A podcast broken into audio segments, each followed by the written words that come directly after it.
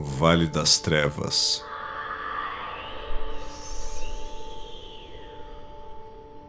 Da ponte pra cá.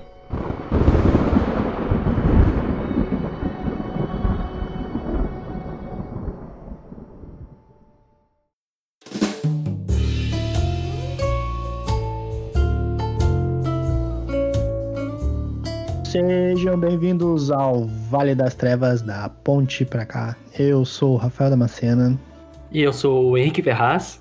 e hoje estamos com um tópico um pouco diferenciado dos costumeiros programas, dos costumeiros podcasts, dos costumeiros episódios. Qual é esse tema, Henrique? Pois é, hoje a gente vai começar uma linha diferente de podcasts. Vamos falar sobre humanidade. Vamos abordar tópicos de cenários do mundo das trevas, tais como fé verdadeira, tais como paradoxo, fúria, humanidade, força de vontade. E com nós, a gente trouxe dois grandes filósofos, Mas Alex acidentalmente foi acrescentada a mistura o elemento X. Mas conosco. Falou tanta Deixa- coisa que deixa- me veio na cabeça. Ah, desculpa, me veio na cabeça. Deixa posso, posso terminar? Não consegui, não consegui evitar, não consegui. Falei no teste de vontade, falei, falei. Mas junto conosco, ah, acabamos novamente, mas junto conosco estamos trazendo dois, duas feras, dois grandes filósofos. Lucas Oliveira, do canal Clube do XP, lá do YouTube. O, a Netflix do RPG. Quer dar um oi pra galera, Lucas? Oi, galera, Lucas Oliver aqui, mandando um recado. Vamos discutir um pouco aqui. Trouxeram é, dois filósofos pra ver eles brigando aqui, né? Então vamos ver o que, que acontece. Tá, mas só uma, tira uma dúvida minha. Tu é parente do Arqueiro Verde? Isso a gente não diz no podcast, né? e a outra fera que tá com a gente é o Alex Matner. Fala aí, Alex. Etner. Matner, e aí, gurizada, tudo certo? Tamo Pra aí, quem né? não recorda, é o Alex é o Chester Duncan, do Chester do Duncan. Passado. Olha aí. Retornando aqui para o Vale das Trevas. E Fala, antes Alex. da gente Cortei, começar. não, peraí, peraí, eu cortei, Alex, desculpa. Fala. Fala aí, Alex. Não, não, tranquilo, tamo aí pra fazer um debate, né? Mas eu acho também, o Lucas, eu acho que eles querem ver a gente discutindo aqui semântica, hermenêutica, interpretação. Briga, briga, briga, briga, briga. Briga, briga. Tá, vamos só o, o octógono. E a galera gritando: uh, um homem entra, dois saem. Opa, não, é diferente. É, tá, tá, entra, tá, dois tá, é isso aí. Mas ah, antes da gente começar a falar, debater e ver a discussão, a porradaria pegar solta entre, entre esses dois filósofos, vamos então aos recados. Vamos lá, né? Recadinhos, recadinhos. Onde estão vocês? E a gente tem uma vasta lista de recados aqui.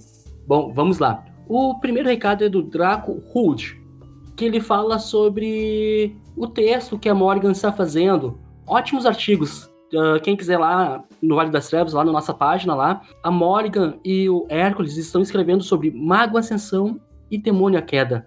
O início do, do cenário. Indico muito a ler. O Draco Root fala, muito bom, bastante esclarecedor. O próximo ah, comentário é de um anônimo, muito interessante. Uma pena não ser um cenário muito famoso por aqui, mas dar para ver que tem muita coisa para ser explorada. Quem quiser aí comentar aí, Oliver, ah, Alex, se quiserem também comentar aí entre os comentários, sinta-se à vontade. Fazer alguma pontuação. O outro comentário é do Gilmar. Muito bom, guria. Louco para ver esse comentário. Dá para sentir que esse Gilmar é da região aqui dos Pampas aqui. Aqui do Rio Grande do Sul. Só pelo Guria, né? guria. Guria, né? O nosso próximo comentário é o Gui Goals. Ah, Eita, bacana, bacana o nome. eita, esse é do Harry Potter. É, e o, e o comentário dele é bem extenso. Diz, ah, muito bom. Apenas isso. ok. Matheus Vinícius. Gostei bastante. Ansioso pelo resto dos contos. Seria ótimo se não demorasse tanto. Um por semana seria bacana. É que assim, ó, o Matheus, a gente tá fazendo, intercalando, sabe? Demônio, mago, e a gente vai entrar também com outros cenários. Lobisomem Apocalipse, quem sabe um caçador Hunters com mais artigos, aí sim a gente consegue explorar um por semana ou até mais, mais com mais periodicidade. Ah, vamos dar real também, né? Uh, todo mundo aqui do Vale tem outras atividades externas que envolvem trabalho. Sim, claro, com Então, certeza. tipo, vale pra nós aqui, a gente tá lidando, tá levando, mas a gente não pode abandonar as nossas responsabilidades diárias pra focar em produção de material, infelizmente. Seria interessante se a gente pudesse focar na produção de material. Mas no presente momento ainda tá um pouco complicado. Mas é, conforme for aumentando o número de, de pessoas que estão escrevendo artigos, a gente pode fazer um rodízio ó, das datas de lançamento, ao qual provavelmente pelo menos vai ter um artigo de alguma criatura sobrenatural por semana. Se quatro pessoas que escreverem artigos, se a gente tiver um número de quatro pessoas, a gente já consegue fazer um artigo por semana e a gente vai fechar um mês. Ah, eu esqueci também. Nós temos também os artigos do nosso Capadócios, que ele também Ah, está escrevendo sobre o V5. Ou seja, pode nós já temos. Então nós temos já três artigos por. Um artigo por semana. Também conforme o tempo deles, né? Mas é, dá pra, Exato. tentar, dá pra tentar manter essa agenda. Então, por exemplo, pode ter um artigo de vampiro numa, na semana 1, um artigo de demônio na semana 2, um artigo de mago na semana 3, e aí tá sempre produção de material semanal. Isso, exato. É a ideia. Bom, Mas se a gente conseguir executar de forma perfeita, exato. vai ficar, de- vai ficar 10. Vai estar 10. O nosso próximo recado de um outro. Tem muita gente anônima nesse, nesse universo aí.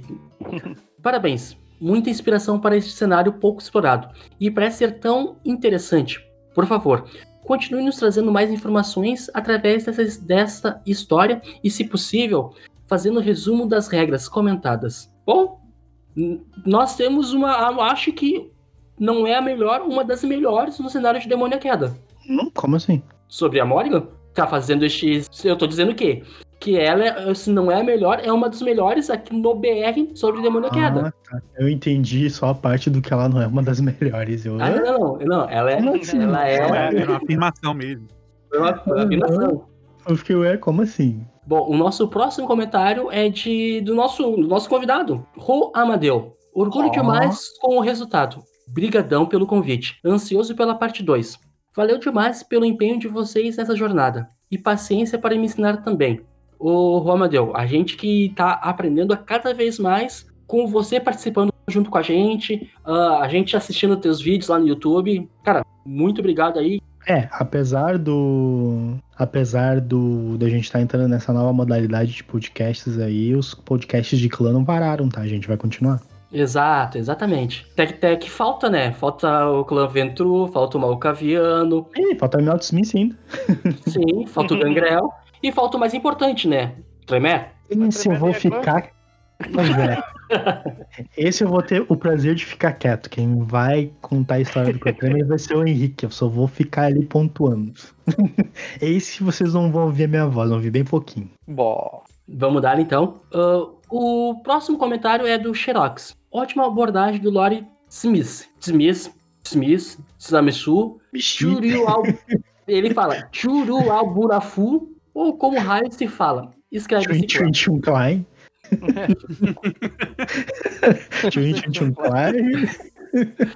Essa O- coisa aí. O Brasil, é bastante, o Brasil é bastante carente de fontes que contêm mais sobre Vampiro à Máscara em português. Então, falar sobre o canal do Romadeu veio bem a calhar, já que ainda não o conhecia. PS, meus pêsames à família do Mike Combo. Todos realmente devem levar a sério essa pandemia, lavar as mãos e usar as máscaras. Abraços. Bom, ah, galera, para quem não escutou, tá, o final do último episódio, eu comentei, tá, que um dos nossos ouvintes veio a falecer. O- Semana passada, eu também recebi uma informação de que um amigo bem próximo, tá? O familiar dele também está com coronavírus, Covid. Ou seja, o Covid está na tua porta, na nossa porta. Então, gente, vamos se precaver, vamos ah, nos proteger, porque isso não tava brincadeira. É isso aí, lavem as mãos, de preferência lavem com água e sabão.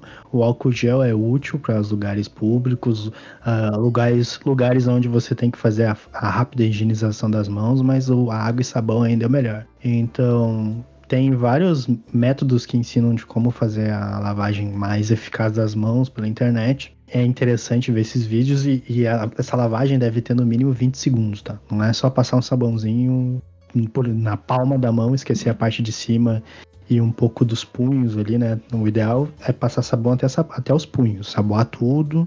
Realmente mantenham a, se- a atenção no uso de máscaras e higienização, que a gente vai vencer essa batalha.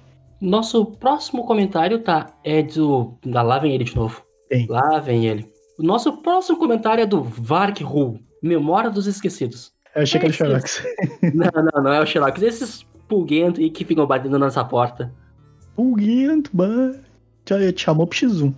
Apenas os Suquitenas, Wendigos, Kuratãs sabem como prender espíritos. E embora eles tenham passado pela Europa e a Ásia, e migrado pelo Estreito de Bering para as Américas, onde eles estavam quando, os quando o Tismis achou culpá-la, eles, como praxe, deixaram alguns poucos vigias, mas sem o apoio das tribos locais, eles morreram. Por pura ação do tempo, já que a peregrinação foi mais ou menos 4.000 a.C., 3.000 a.C. Quando os Senhores das Sombras chegaram no lugar, eles sabiam que tinham merda lá, mas não sabiam como manter as trancas do ritual. Não sabiam quem tinha feito o ritual e até tentaram isolar a área. Mas, novamente, a ação da guerra e do tempo enfraqueceu eles e tiveram que ser retirados para defender suas casas. Afinal, proteger um caer é mais importante do que proteger um poço de maldito. Aham, boa metodologia de pensamento. Vamos, vamos deixar a prisão sem nenhum carcereiro e vamos lá. tá louco. Ué, Isso é um. né, Isso é um pensamento de Senhor da Sombra, né? É, não, com certeza eles devem ter pensado, meu, a gente tá aqui guardando isso aqui pra glória dos, dos presos de prata. Vamos deixar esse bicho sair tocar o terror aqui, ó, e azar dos presos de prata. É, foi, foi exatamente o que eles devem ter pensado. Depois dele, nós temos o nosso Capadócio comentando sobre o comentário do Robert Hu. O nosso, o nosso Capadócio chega e fala: Na parte do cast que eu falei eram Senhores da Sombra, com aspas, foi com a intenção de dizer que eles realmente não tinham muita prática com a contenção de malditos. Mas obrigado pelo esclarecimento sobre as tribos puras. Bom, agora nós temos mais um comentário de um desconhecido que fala: Parabéns pelo cast, pessoal. Ainda mais por serem aqui do Rio Grande do Sul. Achei ótimo terem convidado o Juan Amadeu. Eu tô maratonando o cast de vocês e também tô maratonando os vídeos do Juan Amadeu. Duas das melhores fontes de informação de Vampiro à Máscara. Olha aí, muito obrigado pelo, pelo Olha elogio. aí, Obrigado mesmo. aí. É nóis, Champs. Muito bom por disseminarem os conhecimentos da noite com os mestres e jogadores de Vampiro à Máscara. Esse aqui é o comentário de O Desconhecido. Agora é o, isso, e agora é o miau do, do Ajanik na volta. Miau. miau é isso mesmo. Ele tá. É que tu não entendeu. É que tu não Ah, entendeu o que ele tá. falou. Foi miau, é isso mesmo. É que eu ainda não falo o, o mia, mianês do Ajani. Eu não sei se ele escreveu por zoeira, tá? Ou se ele escreveu exatamente assim. Mas eu vou ler como tá escrito, beleza? Medo. Ah, quero agradecer ao podcast Vale das Trevas. Depois que você que ouvi vocês, eu parei de roubar e cheirar. Cola, agora só fico jogando RPG. é certo que é zoeira? Ô, Xerox, para com isso, cara. O Xerox botou em anônimo ali agora. Aham. Isso é, algum, é algum malcaviano comentando. No mínimo. Mas tá. Tá bem excêntrico aqui. Vamos Nossa, ao. ele que RPG é a pior droga. Parei de cheirar a parede. Agora eu jogo compro RPG. livros. Agora tá em drogas É. pesadas no RPG. Eu ouvo podcast. Não, não. Todo dia eu leio e jogo. que viagem. Vai lá, Henrique, vai lá, desculpa. E um. Permitem uma sugestão? Gostaria que vocês focassem mais na história do clã. Nos principais personagens e desdobramento de suas ações na história do universo vampírico. Isso faz com que o mestre consiga encaixar o grupo no contexto histórico e satisfaz a necessidade do jogador de fazer parte de uma construção de lore principal. Acho que um bom exemplo são os canais do YouTube RPG Brasil e Segredo do Narrador, através deste que conheci vocês. O fato de vocês ambientarem o comportamento, a forma de se posicionar do clã, aspectos cotidianos das relações dos Canita é muito show. Parabéns mais uma vez. Observação? Não, eu, vou, eu me nego a ler essa observação. Lê, lê, observação, Nego, senão eu vou nego, procurar, eu vou procurar o comentário. Eu tenho, eu tenho pra mim que tá falando sobre algum pseudo-clã. Observação: Tremere não precisa ser clã. Só não precisa como é um clã. Esse, esse aprendeu rápido. Há controvérsia. Bom, e aprendeu final. E para finalizar os nossos comentários, tá? Nós tivemos o e-mail do Thiago Cardoso. Fala pessoal, beleza? Como vocês estão? Espero que tudo bem.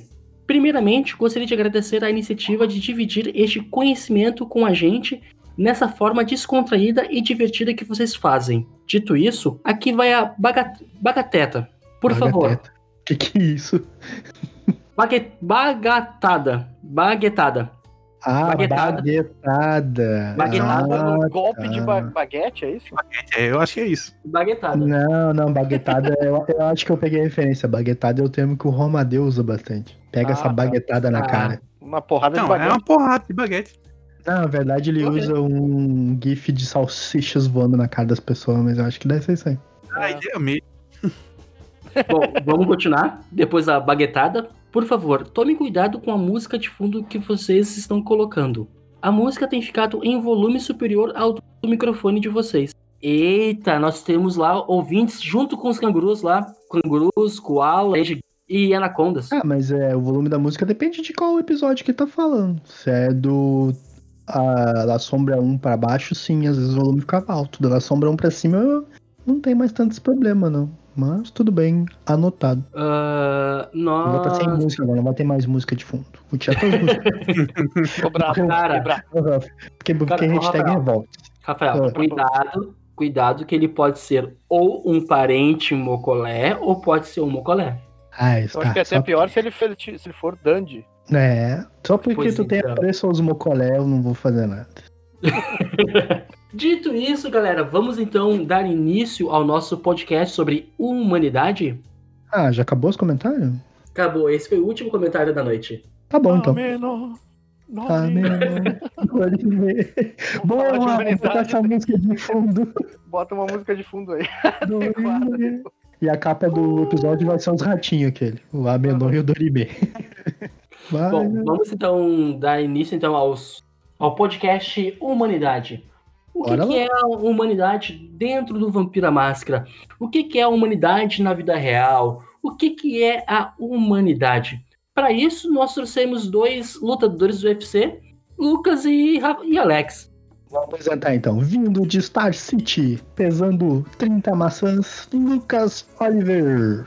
Aí tá o fundo. é.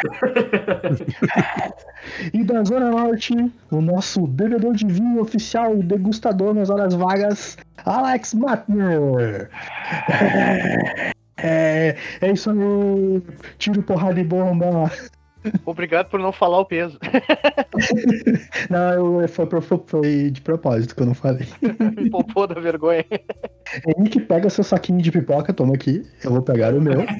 Vamos sentar e vamos começar a assistir esse duelo de titãs. Vamos lá, vamos lá.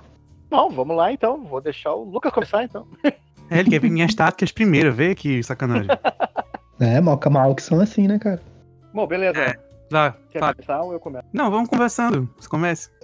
Parou. Vamos, Então. vamos- vamos O lá. embate, eles estão esperando o embate, nós vamos aqui chegar num grande acordo, humano, Acho Né? que sim. solidário, como tem que ser.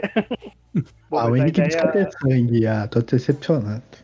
É, a ideia básica, eu acho que a humanidade como um todo, né? A gente quando lembra da palavra, fala a palavra, é sempre aquele lance de aquilo que é civilizado, né? Aquilo que, que nos torna o que a gente tem de melhor do, do ser humano, né? Passa pela ideia de solidariedade, passa pela ideia de benevolência, é um pouco disso, assim, né?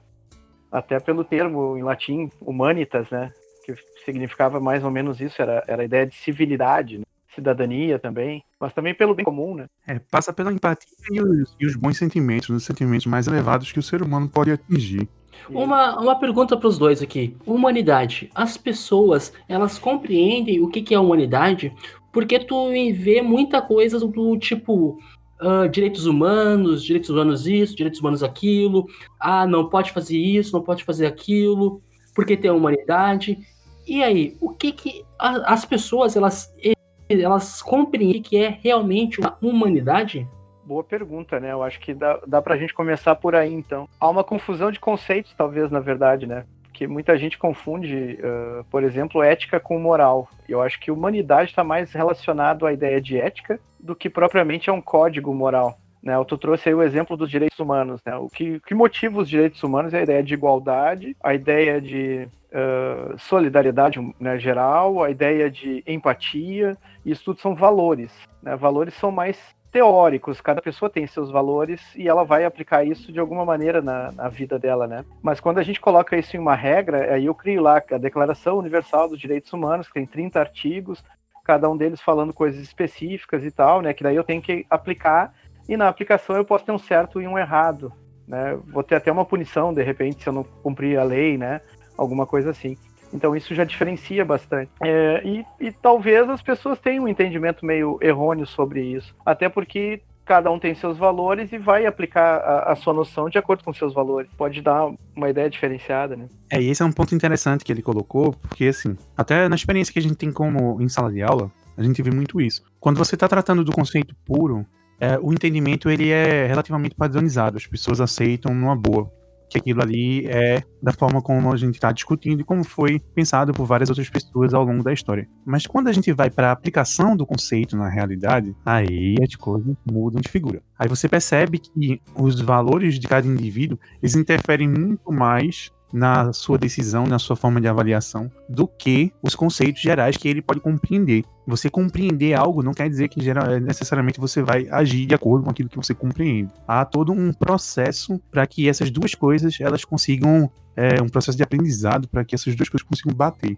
E é um, um fato interessante que eu costumo dizer que a humanidade ela é adquirida e ela é o conceito mais querido da história do homem, que são duas coisas diferentes. A gente tem o homem desde sempre, a partir do seu surgimento aí, cada um que acredite como de uma forma que surgiu, né? Mas a humanidade, ela se constrói ao longo do tempo. A gente não tem uma humanidade, a gente não consegue, por exemplo, falar de, de forma é, tão direta da, de humanidade num período, por exemplo, do grego clássico ali mais ou menos 5 mil antes de Cristo. A gente tem alguns elementos, mas a gente tem, não tem nem direito à compreensão do que é um indivíduo. A compreensão do indivíduo ela só surge lá na Idade Moderna. A gente está falando aqui de século 17, 16 para 17. A compreensão que o indivíduo ele precisa ser autônomo, ele precisa ser livre e que a gente tem todo esse processo de construção do que, que é o ser humano para que a partir dessa unidade básica a gente possa construir o conceito de humanidade. E pensar ah, no posso, outro. Tipo, posso estar falando besteira aqui, mas é isso aí é lá na época do iluminismo lá?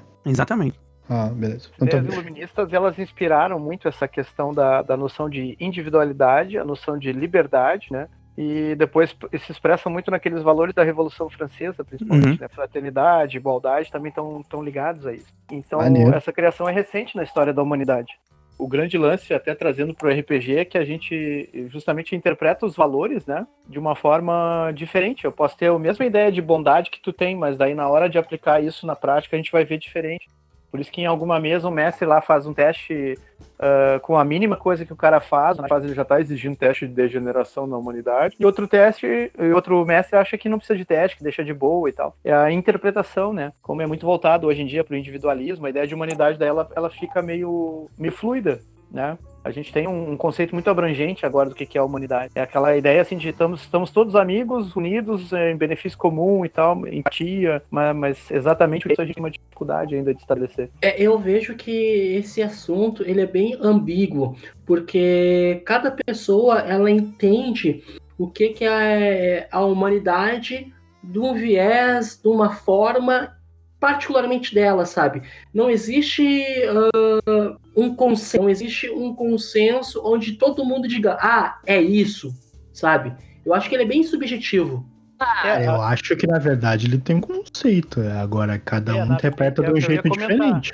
É, eu ia comentar, a tentativa da gente tirar essa subjetividade, talvez, né, ou, ou pelo menos começar a construir uma ideia mais única do que, que é a humanidade, foi, por exemplo, a tentativa da criação do, dos direitos humanos. Deixa bem uhum, claro sim. que os princípios que orientam o ser humano vai ser a igualdade, o respeito e a dignidade humana. É, e essa dignidade, nos... Eh, vale ressaltar aqui, é, o, o, Alexandre conhece bem, ela foi filosoficamente fundamentada pelo Kant no século XVIII, quando ele define que o indivíduo ele é um fim em si mesmo e não um meio não para meio, um, um fim. O que é que isso quer dizer, né? Depois as pessoas não ficarem voltando aí tentando entender até a gente explicar. isso quer dizer que o, o indivíduo ele tem dignidade por ser um indivíduo e não por aquilo que ele faz ou é capaz de oferecer, seja em forma de trabalho, de lucro ou qualquer tipo de coisa que ele seja capaz de produzir. Só pelo fato de ele ser um indivíduo, ele já tem o de respeito e a dignidade humana contida nele mesmo. Esse é o ponto. Existe, tem Uhum. consciência, é um ser humano, beleza. Tem respeito. Pegando gancho aí de vocês nessa discussão, nesse debate aqui bacana, quando se iniciou a ideia da palavra humanidade? Qual foi a origem dela? Quando surgiu? Aonde surgiu? Foi na Grécia? Foi em Roma? No Egito? Qual foi a primeira vez que as pessoas tiveram a consciência sobre falar de humanidade? Eu, eu Foi no Antigo verificar, Egito. Foi no, É. foi no Antigo Egito quando tinha um aerógrafo lá com tipo, uma pessoinha e 10 bolinhas embaixo, assim. E aí, conforme o nível de humanidade da pessoa, eles iam marcando as bolinhas. né? eu dizer, inclusive. Uma puta máscara rules. Aí eles olharam na parede, assim, eles olharam nas paredes dos faraós lá. O que, que, É. que, que humanidade? Que conceito é esse? Tem 10 bolinhas que bolinhas, medem. adorei. Aham, 10 bolinhas. Então tem um nível de 1 a 10 legal, cara. Tri, vamos levar isso pro nosso jogo. Aham, vamos fazer um jogo. Tá, É, eu desculpa. acho que quando a gente começou a, a- a entender o que era condição humana, a gente começou a falar em humanidade. E isso, historicamente, é mais novo. Vem ali do iluminismo, do século, final do século XVI, século XVII. Quando a gente começou a sair daquela ideia mais de coletividade e começou a investir na ideia de individualidade. Aí foi necessário também, além de reconhecer o indivíduo, reconhecer as características da condição humana. Eu acho que é mais ali que ganhou forma o conceito como a gente conhece ele hoje. Né? Ele vai mudando, ele é fluido, a gente vai inter- reinterpretando ele conforme a época né? e, o, e o lugar, ah, conforme uh, os valores vão mudando. Mas antes disso não tinha propriamente assim uma ideia geral da condição humana. Se falava em humanidade meio que de uma coletiva, só para diferenciar dos animais. Mas não era assim bem essa ideia ainda específica de, de empatia, benevolência, dignidade, respeito. Não é, não é como a gente vê hoje. Pois é, e tem muita coisa que tá conectada com isso aí, né? Por exemplo, é, até o, o fim da, da Idade Média, a gente tem uma conexão do ser humano muito ligada à concepção divina, como um ser criado e dependente. A gente tem mudanças políticas muito fortes ali no, no período do século XVI a XVIII, com a- o surgimento das nações que vão se construindo e também as mudanças do paradigma científico, do que é, que é se fazer conhecimento. E tudo isso, em conjunto, vai gerar a compreensão do ser humano, do seu local, do seu lugar dentro do, do mundo, do cosmo como um todo. E é uma coisa que a gente não consegue dizer assim, ah, isso começa aqui e termina ali. Não tem uma regra. Algumas concepções elas já começam a vir de antes e vêm se arrastando devagarinho. Outras vão sendo adicionadas ao longo do caminho, mas é, para que a gente chegue na compreensão do que é o indivíduo humano em, em termos de humanidade, isso leva bastante tempo. Como o Alexandre colocou, Alex, a gente, Alex, a gente tem é, várias ocorrências, por exemplo, no século XX, como as duas grandes guerras, que trazem toda uma carga de, de peso emocional, é, financeiro, similar, em certa medida, né, guardando as devidas proporções, com o que a gente vive hoje e que faz a gente refletir sobre muito daquilo que vem acontecendo. pergunta. Pergunta agora de leigo. Pergunta de leigo, pergunta de leigo, tá. Então, pelo que eu lembro do que eu estudei na escola. que já faz muito tempo. Mas, então, vamos dizer que até próximo do iluminismo, então, ah, a humanidade. Vou usar a palavra humanidade para se referir ao, ao povo em geral, né? A, a humanidade. Pode, né? A humanidade, então, tinha como centro do universo ah, Deus, né? No caso, era a figura divina. E foi no iluminismo que eles começaram a trocar a- a- esse conceito pelo, por o homem estar no centro do universo, né? E aí se moldou os tópicos em cima disso. Um pouco antes, na Renascença. Na Renascença? Começou a mudar esse foco, né? Uhum. o centrismo, mudou a noção de ciência, tanto é que é chamado de renascimento muitos avanços científicos, o quesito do humanismo Uhum. nesse período. E claro que ainda estava permeado o poder da igreja por muitos séculos ainda. É só a partir do iluminismo, no século XVIII, é que isso vai ganhar outra proporção. Como o Lucas falou ali, entre os séculos 16, 17 e 18, nós estamos experimentando muitas mudanças sociais, políticas, visão de mundo, né, de, de se reconhecer como lugar no mundo. Aí Inclusive ser humano- também de, de Ele questão de direitos, né? É, Os direitos eles mudam, por exemplo, a gente passa de um momento em que a igreja tem a propriedade sobre o homem para um momento em que o rei tem a propriedade sobre o homem e depois a gente passa para um momento em que o Estado ele deve garantir a vida do homem. A vida ela se transforma num direito fundamental. E, aí E esse é um ganho. e civis, né? Daí muda um pouco. Uhum. Quando a gente fala em direitos civis, isso é uma, uma conquista historicamente também recente. Muita gente acha que as coisas é, são do jeito que são desde sempre. Não é bem assim. Como vocês podem ver aí, dentro dessa nossa conversa, várias coisas vinham acontecendo e se acumulando para a gente chegar no resultado daquilo que a gente tem hoje, que é a concepção do ser humano livre, que é autônomo e que depende única e exclusivamente de si próprio e de sua existência para ter o seu valor. Isso. Hum, interessante. Ah, boa, boa. Tô aprendendo, ó, viu? É, eu acho que um pouco, um pouco disso, assim, né, vem, claro, da noção lá de relativo ao ser humano, ou de falar de, das coletividades humanas no passado, né, se usava a palavra humanidade também para isso, mas a, a, concepção que a gente tem agora e que orienta talvez né, mais a, a, noção do RPG é em função dessa, dessa linha individual, assim, né, do que nós podemos falar da nossa existência, do que, que nós podemos falar dos nossos direitos, daquilo que é no, dignidade nossa, ou justamente da nossa ética e moral, né? Que, é, que aí se aplica isso muito propriamente no jogo, assim, o código de moral, o que, que pode, o que, que não pode fazer, o que, que te deixa mais uh, degenerado ou não, né? E aí tá ligado essa, essa ideia de visão de mundo, assim. Ô, Alex. Autonomia e liberdade. Pegando sobre a, o quesito imoral e imoralidade, tá? Uhum. Nós temos uma tabela no Vampira Máscara de 1 a 10, onde isso. 1 é muito imoral, tá? E 10 é muito benevolente. Falando sobre bem e mal, qual é a diferença? O que, que é o estado bom, bem? O que, que é o estado mal, cruel? O que, que é no ponto da filosofia? Qual, onde que tu é o cara bom e onde que tu é o cara mal? Por quê? Por que, que eu digo isso? Tem pessoas que elas pensam que estão fazendo o bem, mas na real estão fazendo o mal. E vice-versa. Tá. É, vou tentar te dar um exemplo para deixar mais claro, tá? Mas assim, a noção de bem e mal, ela tá mais associada à ideia teórica de ética, né? A ética é vista com bem porque ela fala de convivência humana da melhor forma possível, fazendo o melhor uso das virtudes humanas possível, ok? Então, quando alguém não usa isso ou não faz isso, ela pode ser considerada mal desse ponto de vista. Enquanto que na moral eu tenho, eu tenho ali regras próprias, como tu disse ali, uma tabela de 1 a 10 me dá um código de moral, né?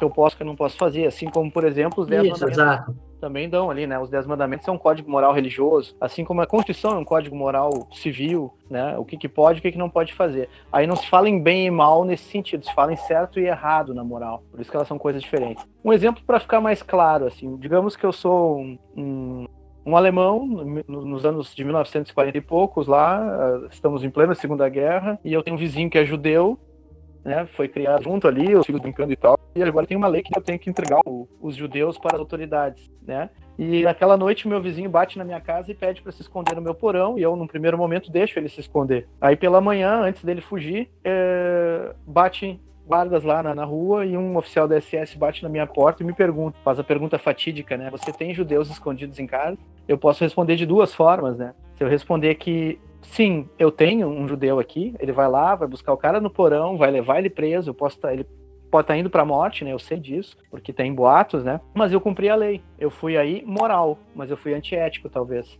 Eu fui mal, eu cometi uma maldade. Eu tô mandando talvez o cara e a família dele para a morte, né? Ou eu poderia responder de outra forma. Eu poderia dizer: "Não, não tenho nenhum judeu aqui, inclusive não sei para que lado foi, se mandar ontem de noite".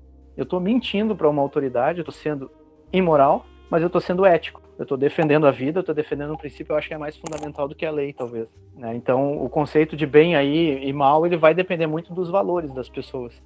E aí eu posso diferenciar é, o antiético, o imoral, como coisas diferentes também. Então, Justo. É, a gente, a gente vai ter, claro, aqui no jogo ele tenta traduzir de uma forma, né, de 1 a 10 ali, é um código rápido para jogo, é uma, uma coisa meio maniqueísta, até mais simplificada. Né? Uhum. Né? Na vida a gente sempre vai ter um, uma coisa muito mais complexa. A gente não pode dizer também que todo ser humano é puramente bom ou puramente mal. A gente sempre vai combinar ações e vai variar conforme os nossos, nossos sentimentos também. A gente vai ter uh, várias ações que a gente vai tomar baseado na emoção. Às vezes vai estar fazendo uma maldade para alguém nem percebe, daqui a pouco eu percebi, vou lá e peço desculpas, né? A gente, a gente é muito mais complexo do que, do que um código simples assim de frases prontas, né? Mas dá para entender por aí a diferença, né? Dois comentários. O primeiro é um sobre um livro do Nietzsche que eu li chamado Genealogia da Moral. Uhum. Muito interessante, recomendo muito. Onde ele faz um trabalho de análise linguística como as pessoas e os povos usavam o conceito de bom e mal ao longo do, da história, tá? Então, por exemplo, é, bom já foi utilizado durante a Idade Média para descrever pessoas que tomavam banho. E essas pessoas eram descritas como, obviamente, como os nobres que tinham mais acesso à higiene, eles tomavam banho com mais frequência, eles pareciam mais bonitos, eles tinham mais dentes do que os trabalhadores comuns. E isso fazia com que a, a aparição de um nobre ela era envolta em um, uma perspectiva quase divina, porque ele tinha uma aparência completamente diferente. Aí ele faz, ele é o Nietzsche ele era filólogo, ele estudava línguas antigas. Ele dá outro exemplo, que é o, se eu não me engano, o povo sueco era um, um povo escandinavo. Eles utilizavam uma palavra para designar o bom, e o bom era a mesma palavra que era usada para designar o loiro, porque todos eles eram loiros, então todos eles eram bons, e aqueles que não eram loiros não podiam ser bons. E a gente tem essa questão do padrão que o Alex colocou. Ah, se o Hitler ganhasse e ele contasse a história, a gente chegaria lá. Mas, assim, eu gosto muito de usar, da perspectiva kantiana que a gente estava conversando, de que eu não posso fazer um ser humano como um meio, e no momento em que eu faço ele como um meio, eu perco a noção daquilo que é o bom. Se eu preciso matar pessoas para atingir uma finalidade que é melhor para a comunidade como um todo, como o extermínio dos judeus, como ele pregava, eu estou causando vários malefícios em função de algo que se acredita ser maior ou superior, na perspectiva de que os fins justificam os meios, que é um embate ferrinho em filosofia de se isso é possível ou não. Na ética, se acredita, pelo menos a maior parte dos filósofos, que deve se manter uh, o fim por si mesmo e não é, os fins justificando os meios. Mas na política, geralmente, isso é invertido. Exato. A gente tem os fins acima de todas as coisas e os meios podem ser qualquer um. É, e esse é, a, é o debate a, que a gente tem. A colocação dele geralmente foi essa, né? Ele tentava transformar o judeu, aquele que não era ariano, justamente em algo subhumano, né? transformar ele em inimigo, mostrar as falsidades, mostrar ele como algo uhum. horrível, para daí poder justificar também um pouco isso. Algo feio, né? Agir contra tem, tem um, é. tem um processo estético também envolvido. Sim, então, assim, quando a gente fala, por exemplo, a gente ouviu muito essa discussão recentemente sobre o fascismo etc. Quando a gente tem é, essa exaltação estética, essa exaltação simbólica de um determinado grupo em detrimento de outros, a liberdade ela vai se esvaindo vai. pelo ralo. É. Esse, esse é o ponto. E a gente não pode permitir que a liberdade se vá, porque quando a liberdade se for, qualquer meio será possível para atingir o fim político desejado. Interessante, interessante. É bem filosófico. Um parênteses, eu, eu, a minha especialidade é em Nietzsche também, eu adoro Nietzsche. Hum, bacana. Todos e vocês achando que a gente vinha aqui brigar, né, velho?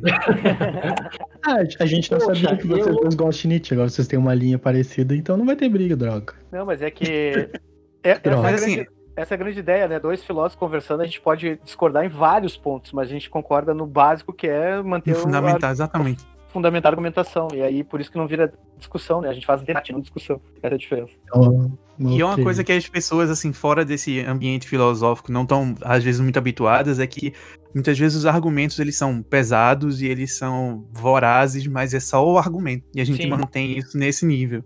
Às vezes a pessoa que tá vendo de fora tá achando que as pessoas estão se matando, né? Ah, é bom comentar isso, né? Porque pode ser que em uma parte do podcast comece a acontecer e o pessoal, bah, ali os caras estão se pegando mesmo.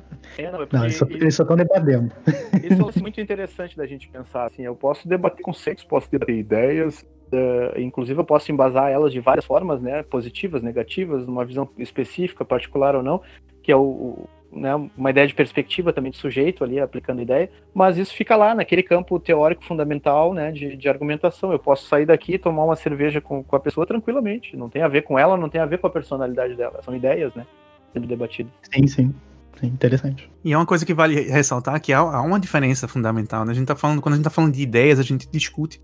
Mas quando a gente está falando de ações, a gente tem um processo de avaliação que ele é diferente. Porque enquanto a gente está trabalhando no campo das ideias, a gente pode ter várias divergências e para construir novos conceitos e novas visões sobre aquilo ali. Mas a ação, ela passa por uma avaliação moral seríssima. E já é outro concorda, né, patamar. Né, independente da visão, né, poderia ser kantiano e onitiano aqui, duas visões bem opostas em termos de ética, né, e tal, mas concorda sempre com a base fundamental, que é estabelecer os melhores uh, valores, por exemplo, do ser humano nós estamos falando aqui em humanidade, né? A gente estabelecer a melhor ideia de humanidade para todos. O que, que, que, que vale para todo mundo que parece ser bom, parece ser legal? É, é, respeitar ou não respeitar? É respeitar, ah, então vamos fazer isso. É dar igualdade ou, ou tratar desigual? É dar igualdade. Então, é isso que nós vamos fazer. Então acaba né, coincidindo muitas das coisas na hora da ação. Pois é. Interessante. Bom, uh, exato. É. E chegando agora nessa hierarquia de pecados, né?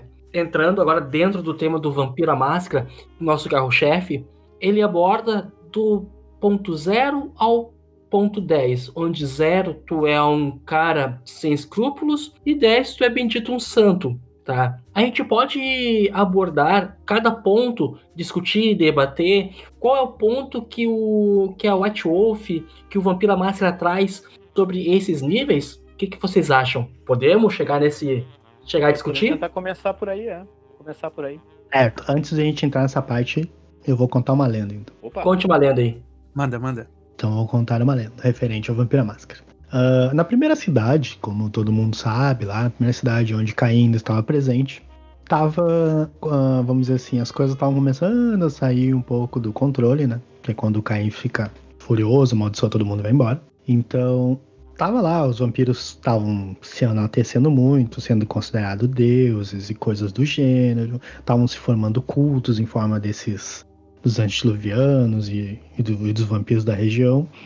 E Arikel ficou muito perturbada com isso. Arikel agarrou e tipo, cara, não tô gostando disso, tem muita depravação aqui nessa cidade, eu preciso tentar fazer algo para trazer um pouco esses membros, esses vampiros de volta ao juízo, porque tá, tá muito depravado. E aí então ela foi falar com o irmão dela. Era o irmão dela?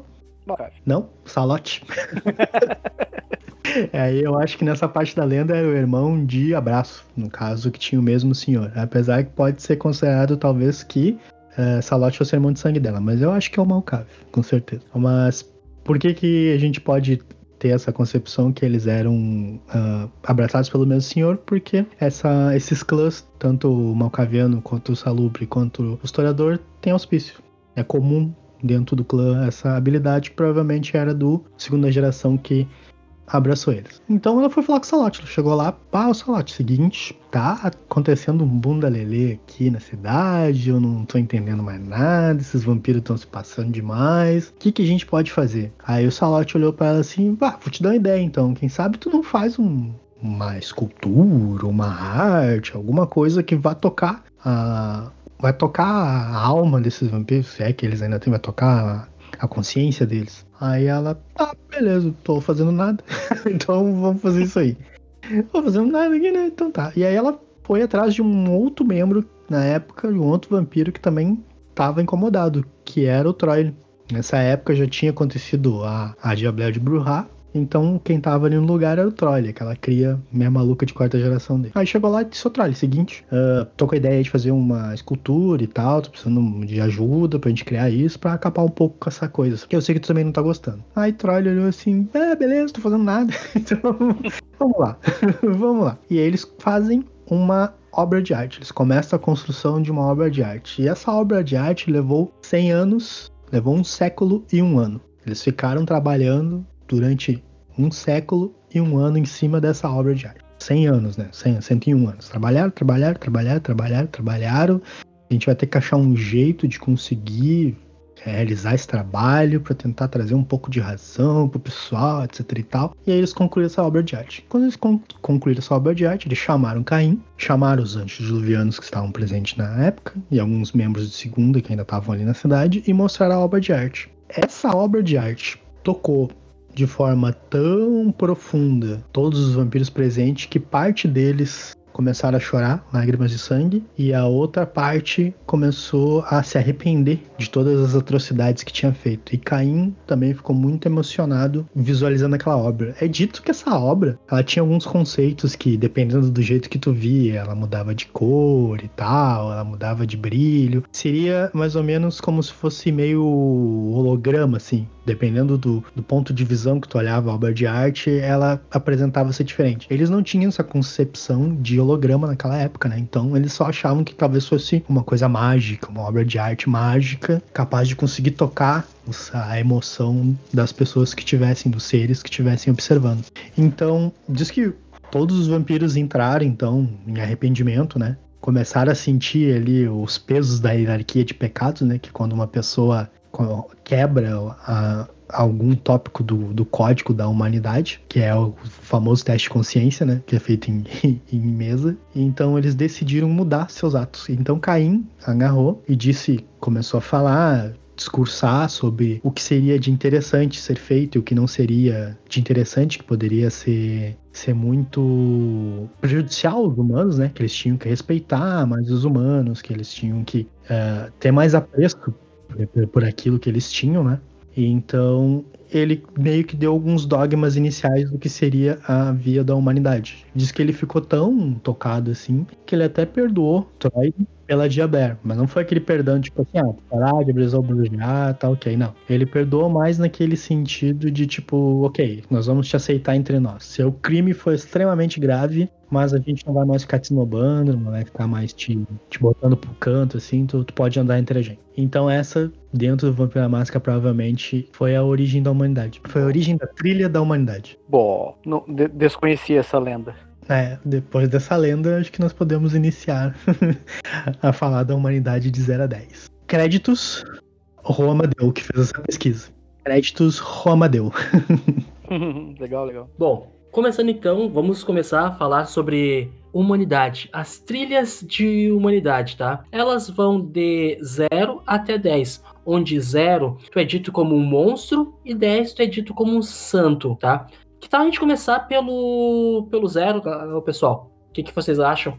E do zero até o 10, até o santificado. Vamos fazer o contrário, vamos baixar do, dos termos mais aceitos por menos, por, pros menos aceitos, vamos dizer assim. Bom, pode ser então do 10 ao 0. Ao, Isso, ao que aí a gente vai falando da espiral decente que eles chamam no livro, né? Que é quando uhum. tu começa a degenerar até virar um monstro. Acho okay, que seria mais então. legal. Uh, o, o nível 10, tá? Ele é dito como santo. No Vampira Máscara, ele fala que assim, ó, membros com níveis tão altos são, ironicamente, mais humanos que os próprios humanos. Na verdade, os vampiros que mantêm altos níveis de humanidade são raros pois mais cedo ou mais tarde, todos os vampiros têm que matar. Vampiros com altos níveis de humanidade não são tolerados por seres iguais, que veem com frustração suas visões ingênuas e hipócritas. A maioria dos membros prefere sofrer as pedradas e flechadas da não-vida ao invés de surrarem a si mesmos. Altos níveis de humanidade indicam uma aversão a matar, aversão a matar e até um desgosto por tomar mais vitae do que o necessário. Apesar de não serem necessariamente pacíficos ou moralistas, esses membros mantêm padrões severos e excruciantes e frequentes, têm concepções morais muito bem definidas quanto ao que é certo e errado. Isso é dito como humanidade entre 10 e 8. O que vocês, meus filósofos aí, dizem sobre isso? Humanidade 10. Humanidade 10, né, o 9, 8, aí ela vai espelhar justamente é, essa ideia de um apego grande a, uma, um código moral, né?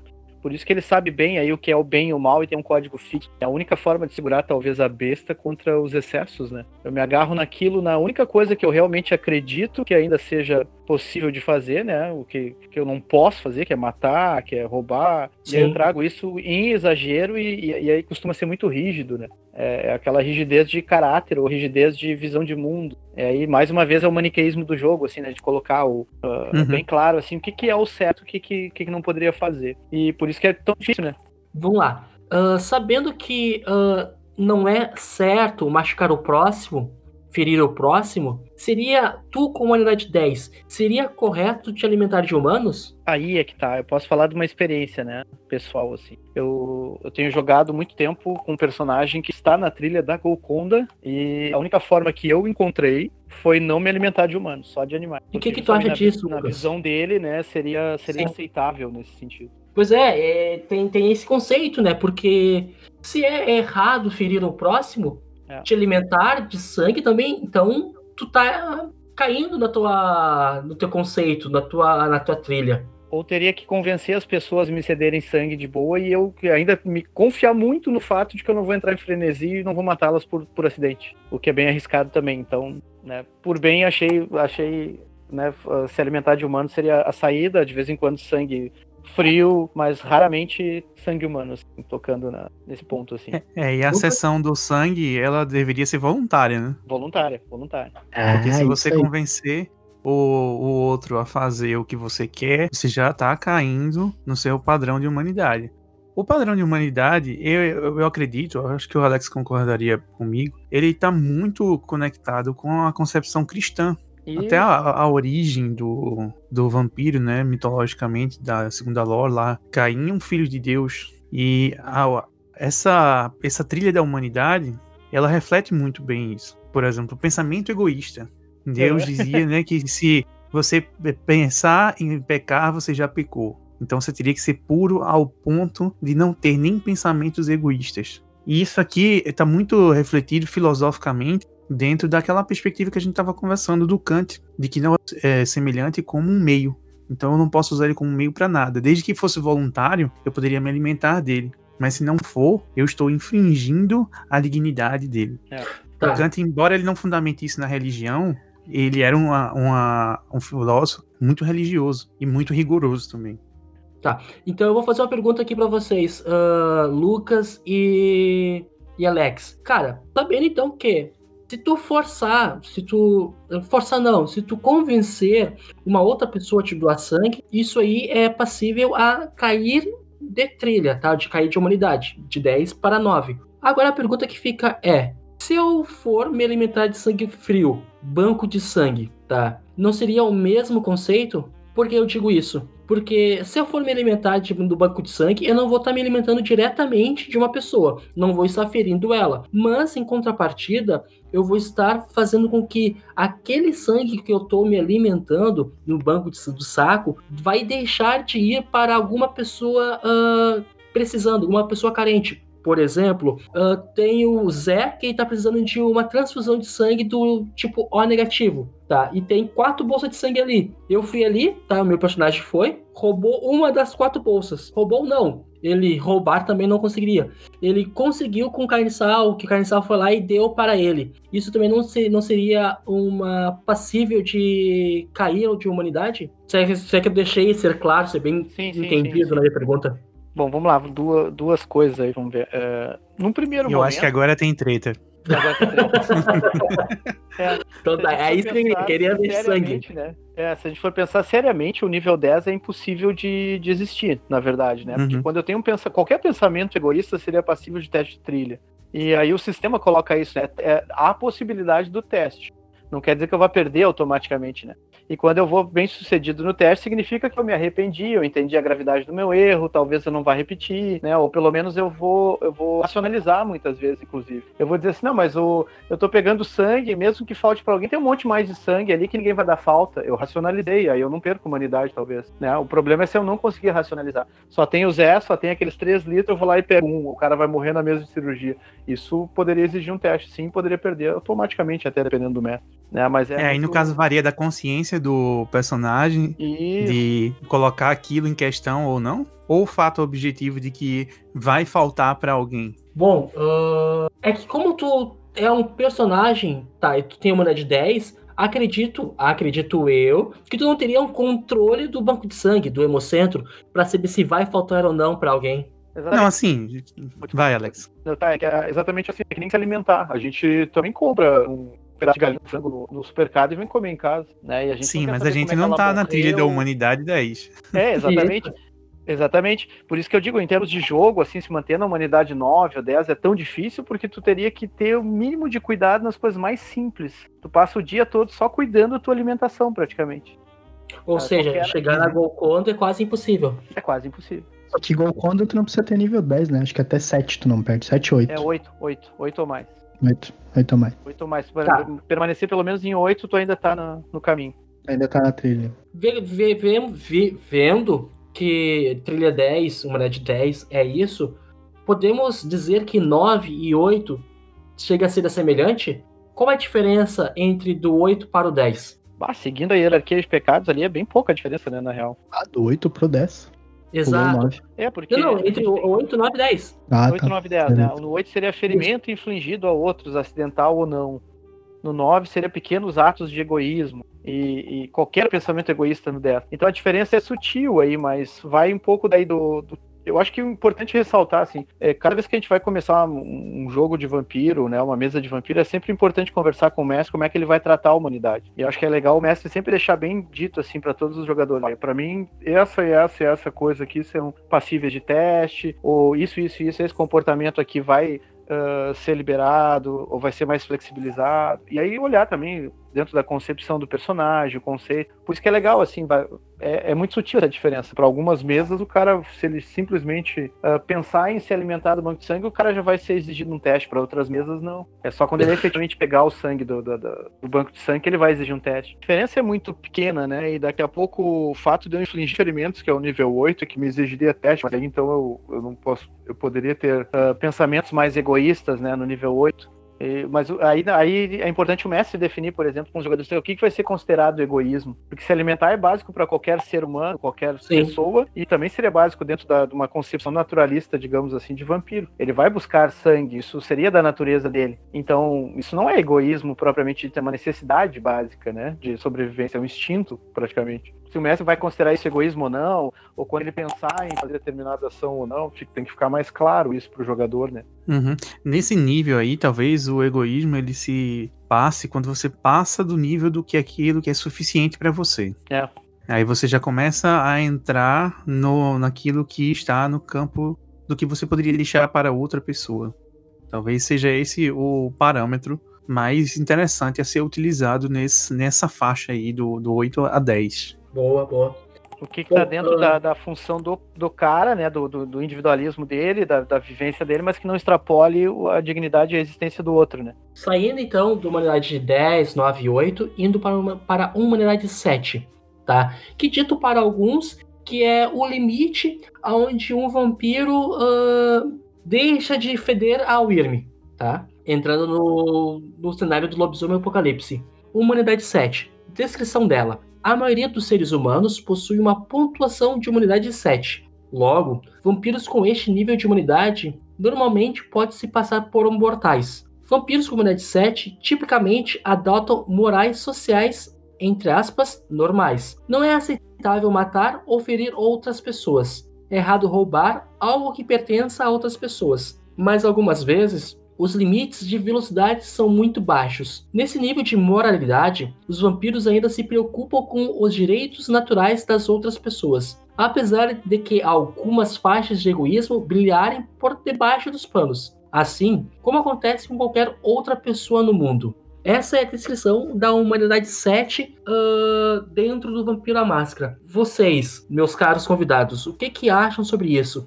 Bom, eu, eu acho o seguinte: é, há uma diferença aqui fundamental entre o nível 8 a 10 e do 7 para baixo. Do 7 para baixo, a gente já tem um componente intencional na ação do vampiro. Ele furta e rouba porque ele quer. Ele viola o outro porque ele quer. Ele causa dano porque ele quer. Seja isso algo que ele faz é, de forma a obter um ganho, ou seja isso algo que ele faz simplesmente porque tem vontade de fazer.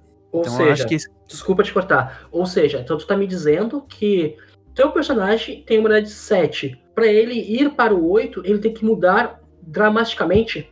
Tem. E, é um, e, volta a um ponto que eu falei lá no início, assim, de forma bem rápida.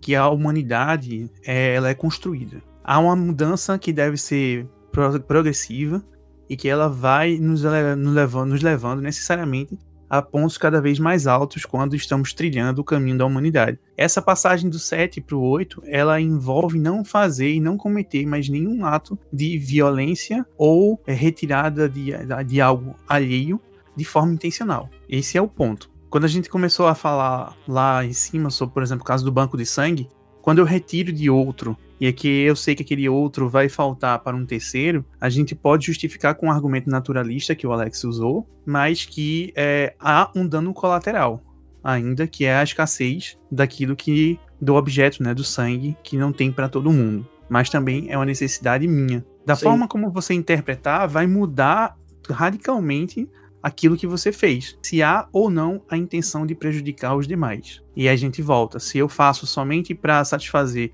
a minha necessidade básica, eu não estou infringindo um direito do outro. Mas se eu faço com a intenção deliberada, por exemplo, se eu roubo uma bolsa de sangue e rasgo mais duas ou três para deixar lá no chão, para fingir que, por exemplo, sei lá, que foi um cachorro ou algum animal que passou por ali, eu já estou agindo de forma intencional e prejudicando outras pessoas. Aí você já cai na, na trilha da humanidade. Concordo. Acho que essa diferenciação é básica, ela é importante, e é, é, é, aí que entra a construção com o Messi, com os jogadores, né? Poucas mesas eu vi, assim, realmente tratar a humanidade com a seriedade que a gente tá falando aqui agora e tal. Geralmente ela fica como mecânica de jogo secundária, né? Quando, Uhum. na verdade, lá no início do Vampiro, no Mark Reinhagen, lá, na primeira vez que eu bati o olho no livro, ele colocava lá como uma coisa básica, assim, era horror pessoal, era o horror baseado na perda da humanidade, tu, te tornar um monstro, né? Isso meio que foi perdendo, assim, um pouco o foco ao longo das e a gente Pois é, justamente, justamente é isso, né, Alex? Que a gente tá trazendo este episódio de humanidade para debater exatamente o horror pessoal da humanidade. Porque as mesas, elas eu não vejo mais mesa com este, com, com este fim de tu olhando seu, pro teu personagem, pro teu jogador e dizendo, ô meu, olha a tua humanidade, cara. construir uma Olha aí, será que- pessoal, né? Exato.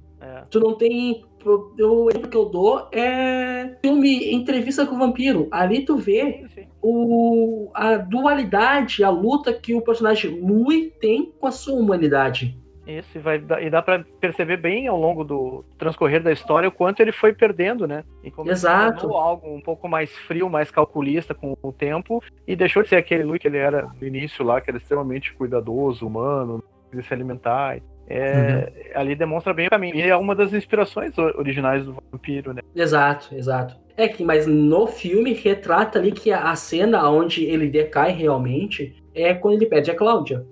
Ali, Sim, quando sim. ele perde a Cláudia, é um baque pra ele, aonde ele deixa, tá, está deixando de ser humano. Entre aspas, no caso, né? É o segundo baque, Eu na real. posso fazer um O comentário primeiro aqui baque, sobre o primeiro isso. baque foi quando ele, ele abraça a mulher lá pra ser a Sim, companheira da verdade, verdade. Esse foi o Faça primeiro um baque. É, a Anne Rice escreveu esse livro porque foi indicado pelo terapeuta dela após a morte da filha que tinha a Nossa. idade da Cláudia. Bah, Eita, Caraca, não sabia. Agora volta aí, né? E o Ferraz diz novamente que o Luiz ele perde a humanidade dele quando todos os parâmetros e referências quando ele, per, ele, ele perde a Cláudia, né? Que ele tomou Isso. e abraçou como uma filha. É, a Saturno lembrou ali no chat, ó, que é o, é o conceito agora da- do V5 de Touchstone, a pedra de toque. Toadstone. é, É, tô- É um Toadstone. exato. Toadstone é um. É, normalmente é um humano ao qual. É o que, é o que mantém a tua humanidade ainda É, que ativa. ancora, né, na humanidade. É, é a tua âncora, exatamente. Com alguma coisa ali palpável, né, que tu consiga ver a humanidade em ação e tu meio que te liga ainda naquilo, né. Acho que exemplifica bem, quando ele perdeu essa ancoragem, essa, essa, esse tentáculo, foi onde ele perdeu daí exatamente parte da humanidade dele. É, ali no. Quando ele abraçou a companheira pra Cláudia, ele mesmo diz, né? Que o último sopro que ele tinha de, de, de mortalidade se foi naquele ato. E aí a Cláudia até fica bem emocionada porque o Luiz fez um sacrifício por ela, né? E ele vira 360 de tipo dele não se importar mais em matar pessoas foi quando a- os caras queimam a Cláudia lá no posto lá. Ela deixa elas pros raios de sol lá já. era. Ali ele vira 360. Ali ele Sim, já não era- pra mais era- nada. ele era apaixonado por ela, né? Era a paixão dele.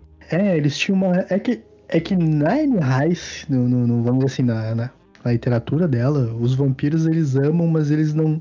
Eles não amam. é, eles não têm necessidade de, de, de concretizar o ato carnal, por exemplo. Então é possível um vampiro amar uma pessoa sem precisar ter um ato carnal com ela. Sem precisar beijar, sem precisar nada, tá ligado? Sim. Então, ele. Ele é realmente, ele tinha um amor pela Cláudia, assim como o Lested também tinha um amor por ele, meio retraído e que, que não fechou direito, Uhum. tá ligado?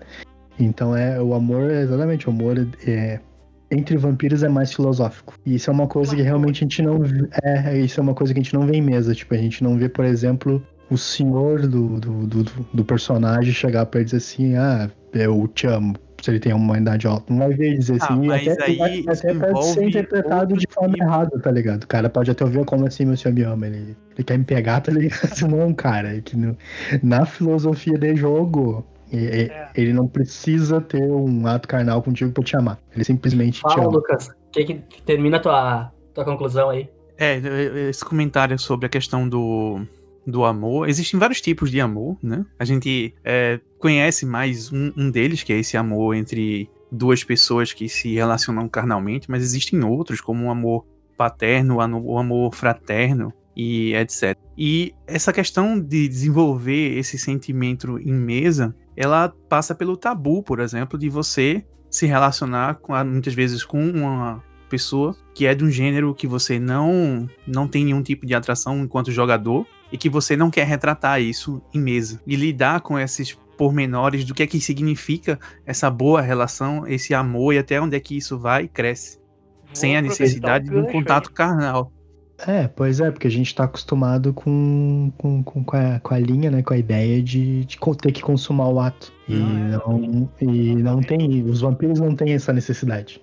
Não existe mais essa necessidade. É que assim, ó, vamos, vamos e venhamos, tá? É que uh, nós, nós temos o amor como uma compreensão de que o amor ele é somente uma linha única entre duas pessoas, tá? Então, muitas pessoas, a, a, maioria, ela não concebe, não consegue conceber o, o, a ideia de que o amor ele pode ser plural, tá? Ou seja, o amor carnal, ele é de uma e outra pessoa. Tu não pode amar, tu não pode amar mais de uma pessoa ao mesmo tempo, da mesma intensidade, tá? E outra que tu também não consegue amar outra pessoa sem o ato carnal, sem o sexo. E isso é que, pelo que eu vejo da maioria das pessoas no Brasil, no mundo afora, uh, sabe, das redes sociais, sabe? É, não é. A, concepção geral das pessoas é o amor erótico, o amor do eros. Exato. É o amor, uhum. é o amor carnal que envolve romantização ou, ou, ou, consumação carnal. Algumas pessoas conseguem chegar no, uh, na filia, que é o gostar de, que é ter amizade, é ter,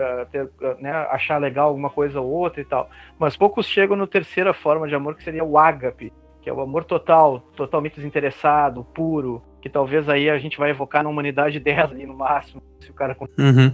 Mas é, e a ágape também ela é muito mais difícil de conseguir porque ela é filosófica, ela é, é, um, é, é um, é um apreço pela, pela experiência de estar com aquele outro ser, independente de gênero, independente de qualquer coisa, né? É, é, é aquela mente com mente, sabe? O espírito com espírito. Ah, é. Eu acho que é esse realmente o tipo de amor que a Anne Rice tentou abordar na, na é, literatura é dela. É, é esse o amor que tem que ser trazido. É, o que tem que ter trazido para as mesas de jogos de, de, de, de, RPG. Exato. esse e, tipo de amor. Por isso que é difícil pessoas... trazer pra mesa, né? Porque a gente nem sabe que existe esse amor. Pois é. Conhece o amor erótico, conhece talvez a filia, mas.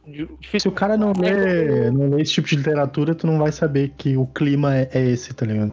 É. Não tem como. É como a galera tá falando aqui no, no chat aqui, que é uma questão de sexualização de mídia, que vende o amor como erotismo. Como erótico, exato. Exato. Uh, então, chegamos então a um conceito de humanidade 7 o que que ele traz, como agir, o que como agir, como não agir e o que perder. Podemos passar por uma de 6 e 5? Claro. É, 7 uhum. é o nível mais comum, né? É aquele Exato. Não, não, não, não rouba, não mata, não, não machuca os outros. É ser humano básico, de vez em quando vai dar uma é. escorregada, né? Mas aí já começa a ter uma intenção, como disse o, né, o, o, Lucas. o Lucas. ali. A, a, gente tem aí uma intenção. Aí às vezes ele vai, vai realmente querer roubar, vai realmente querer machucar mas ele é um moço completo, é um ser humano geral, que às vezes ele é egoísta mesmo. E lembrando, tá, gente, que a normalidade 7 é o limite, tá, aonde você pode escapar do dom sentir o irme, tá? De 6 para baixo, tu é pego pelo dom. É, o lobisomem vai te farejar e não vai sentir nada estranho ainda. É, aí entra aquele, aquele lance ali do, do, da ideia cristã, né? Que daí tu tá demonstrando o mal no teu espírito. Aí tu começa Exato. a usar lá, digamos assim, uma corrupção inerente da tua, da tua alma. Né? Bom, humanidade 6 e 5. As pessoas morrem. As coisas quebram. Os vampiros abaixo desta. Os vampiros abaixo da norma cultural humana têm pouca dificuldade em se acostumar com o fato de que eles precisam de sangue para sobreviver e fazem o que têm que fazer para consegui-lo, apesar de não apesar de não se desviarem do seu caminho para destruir uma propriedade ou acabar com uma vida de uma vítima, eles, eles aceitam o fato de que algumas vezes esse é o destino que aguarda as pessoas, não necessariamente repugnantes, os membros deste estágio de humanidade são com certeza ligeiramente desagradáveis de estar por perto. A atitude laissez-faire que fala ali logo depois é o vive e deixe viver, né? Exato. Ah, eu tô aí, tô fazendo as coisas, né, as coisas, né, os ossos se quebram de vez em quando, algumas pessoas se machucam, alguns têm que morrer. É uma atitude mais, aí sim, voltada uh, especificamente para o egoísmo, começa um exagero da individualidade, é, começa a não enxergar o outro como parte de um processo também de sofrimento, né? Começa a isolar o sofrimento dos outros. Digamos assim, vai perder um pouco da empatia já nesse nível, né? Ele ainda tem algumas coisas, vai ter um freio moral em algumas coisas, ele pode ter um código, inclusive, bem restrito. Né? Não vou trair, não vou mentir, mas se eu tiver que matar alguém na rua, eu mato. Né, para me alimentar. Tá. Só para então eu compreender, tá? Então, digamos que eu sou o narrador da mesa, e tem um personagem que tenha seis para baixo. Então, uh, com este tua, com a tua frase, eu teria que limitar os níveis de empatia daquele jogador. Seria bom pelo menos fazer com que ele pensasse no que, que ele considera empatia. Porque para alguns ele não vai ter empatia, por exemplo. Ele pode estar tá com fome, ele vai pegar um mendigo na rua, vai, vai uh, sugar vários pontos de sangue do mendigo e daqui a pouco ele pode até ordenar esquecimento ou dominação, fazer o cara não, não, não sabe o que aconteceu, né? Ou mesmo que saiba, ele vai limpar o ferimento ali com a lambida e vai embora, né? Ah, mas Sim. poderia, por exemplo, matar ainda. Matar esse mendigo seria um exagero disso. Aí ele já teria que fazer teste de trilha, né? É, o 6 ali seria, por exemplo, ele pode beber de sangue sem ficar com consciência pesada. Se ele matar Exatamente. durante o ato. Ele vai, machucar, ele vai sequestrar pessoas, ele vai bater em pessoas, ele vai ser violento. Porque isso. É, e lembrando, lembrando que este, essa descrição é do nível 6 e 5. É, mas tem uma coisa aqui que eu acho interessante de comentar, que é algo que o Alex falou. A proposta do jogo, qual é? Porque a trilha, ela é um valor de referência. É. Quando a gente coloca o jogador numa situação, a gente como mestre, a gente tem, é, eu acredito, né, que a gente tem que dar a ele as duas opções. Tanto de demonstrar empatia para poder começar a subir na trilha, quanto de colocar o jogador em situações difíceis para que o personagem possa também decair na trilha. E fica a um critério de escolha do jogador sobre o destino do personagem. E a gente coloca essa responsabilidade nas mãos dele. Agora, se a gente está querendo fazer uma, uma, uma, crônica no qual a gente vai chegar a, ao nível 1, por exemplo, de humanidade, a gente esquece um pouco essa reflexão sobre o que, que é, é a empatia, o que, que é a humanidade, o outro, e deixa ele decair à vontade. Uhum. Mas eu acho que o, a grande sacada do horror é você se perceber fazendo algo que é inerentemente ruim. Uhum. E que você faz muitas vezes porque você perde o controle. Que inclusive vai nos levar ao ponto número 6, né? Que é uma violação acidental. Você, por algum motivo, talvez você perdeu o controle do seu personagem por causa da sua besta interior, e daí você comete uma atrocidade. E ao se deparar com aquilo, se você não se horroriza com isso, alguma coisa está errada com o seu personagem. Daí a gente começa a fazer a, a, talvez algumas perguntas, assim, até de metagame, para saber como é que o personagem lidou com, aquele, lidou com aquela situação, para saber se a gente faz ou não um teste. Eu acho que eu acho que o caminho para seguir seria esse. É uma boa, porque o, aí, aí vai daquele acordo, né, que é feito entre o mestre, os jogadores, o estilo da crônica, como é que vai ser a mesa, né, uhum. naquele momento. Porque se for estabelecido esse tipo de parâmetro, seria legal. Que daí sempre dá para comparar. Olha, se fosse aqui na nossa cidade, se fosse aqui no nosso grupo, se fosse aqui com as pessoas que a gente conhece, tu acha que isso aí seria bom? Se o cara disser que não, ele entende que teria que fazer um teste. Ou perder o ponto de humanidade, né? Ou se ele faz isso sem querer e se arrepende logo em seguida, poxa, beleza, ele tá reconhecendo que foi um erro, então pode até ajudar ele na reflexão de buscar recuperar a humanidade, aumentar a sua humanidade. É, vai da complexidade que o cara quer dar pro jogo, né? Se quer deixar Isso. o jogo mais profundo, é, fazer um paralelo com a realidade é muito útil. Agora, se tu não, é, se não quer dar tanta profundidade, assim, beleza, só joga os dados aí, é. porque tu, tu violou o que tá escrito ali no, no númerozinho ali do, da humanidade e segue a ficha. Justamente, o, o, o Vampiro à Máscara ele é um jogo indicado para maiores, não só porque envolve violência, sugar sangue, bater em pessoas, mas é porque tem essas complexidades psicológicas, éticas, né, que, que se dependendo do, grupo isso vai ser levado a sério, puxa, o jogo ganha muito mais cor, né, muito mais perspectivas diferentes de, de abordagem. Sim, sim, sim, sim. Tem gente que não se sente confortável de falar, por exemplo, como vocês estavam dando exemplo ali antes, né, tem gente que não se sente confortável de falar de, uh, de temas que possam estar relacionados minimamente ali ao, ao, ao, ao amor homoafetivo. Né, eu não vou querer desenvolver uma relação com meu senhor porque ah, é coisa de né, de, de viado. Tem gente que vai pensar assim, tem gente que vai se Ah, sentir mais sim, à sim. vontade só fazendo determinadas ações ali que tá dentro da disciplina, dentro da ideia do clã, deu, pronto, é, o grupo vai se divertir daquela forma. Mas dá pra deixar bem complexo se a gente fizer esses comparativos, assim, né, estabelecer com calma aí o que que, o que que seria intencional, a partir de que momento é uma coisa que foge da empatia geral das pessoas, quando é que né, o cara precisaria fazer esse teste. Sim, sim. Pois é, é, tudo isso é, tem que ser bem conversado antes de começar o jogo, né? Porque ah, se tu falar assim, ah, o teu senhor e você e teu senhor têm uma relação de amor. Não, não, peraí, eu não sou gay, eu não sou viado. É, Tá, mas precisa precisa disso pra ser para ser gay? Ninguém tá Não, é, chegando com no, certeza. ponto, sabe? E eu acho interessante que tu falou isso, Alex. É um ponto bem interessante de se falar. E deve ser abordado antes do jogo pra deixar tudo no limpo no papel. É, e vai para outras, outras ideias também, né? O jogo, por exemplo, ele discute muito a questão de espiritualidade e religiosidade. Inclusive, tem ali trilhas que são de infernalismo, né? O cara pode, ah, pode enfrentar temas aí que são de, de intolerância religiosa. Tem gente que não sente vontade de, de, de estar numa mesa assim. Tem outros que vão tratar Sim. normal, bem tranquilo e tal. Então, são várias formas de estar atacando preconceitos ou, ou valores das pessoas que podem podem influenciar essa questão da humanidade. Porque realmente, se eu pergunto para um cara, demais, por exemplo, falar da religião, e dizer pra ele, ah, mas tu causou um dano intencional ali na igreja do bairro, lá no teu, o teu personagem causou. Ele vai olhar e vai dizer, ah, ok, mas a gente sabe que não, não tá ok. Né, do ponto de vista geral, as pessoas não gostariam que, Sim, sim. né, de ver as igrejas sendo depredadas e tal. Então, mesmo sendo acidental, o cara tem que fazer o teste, mesmo com, com Humanidade 6.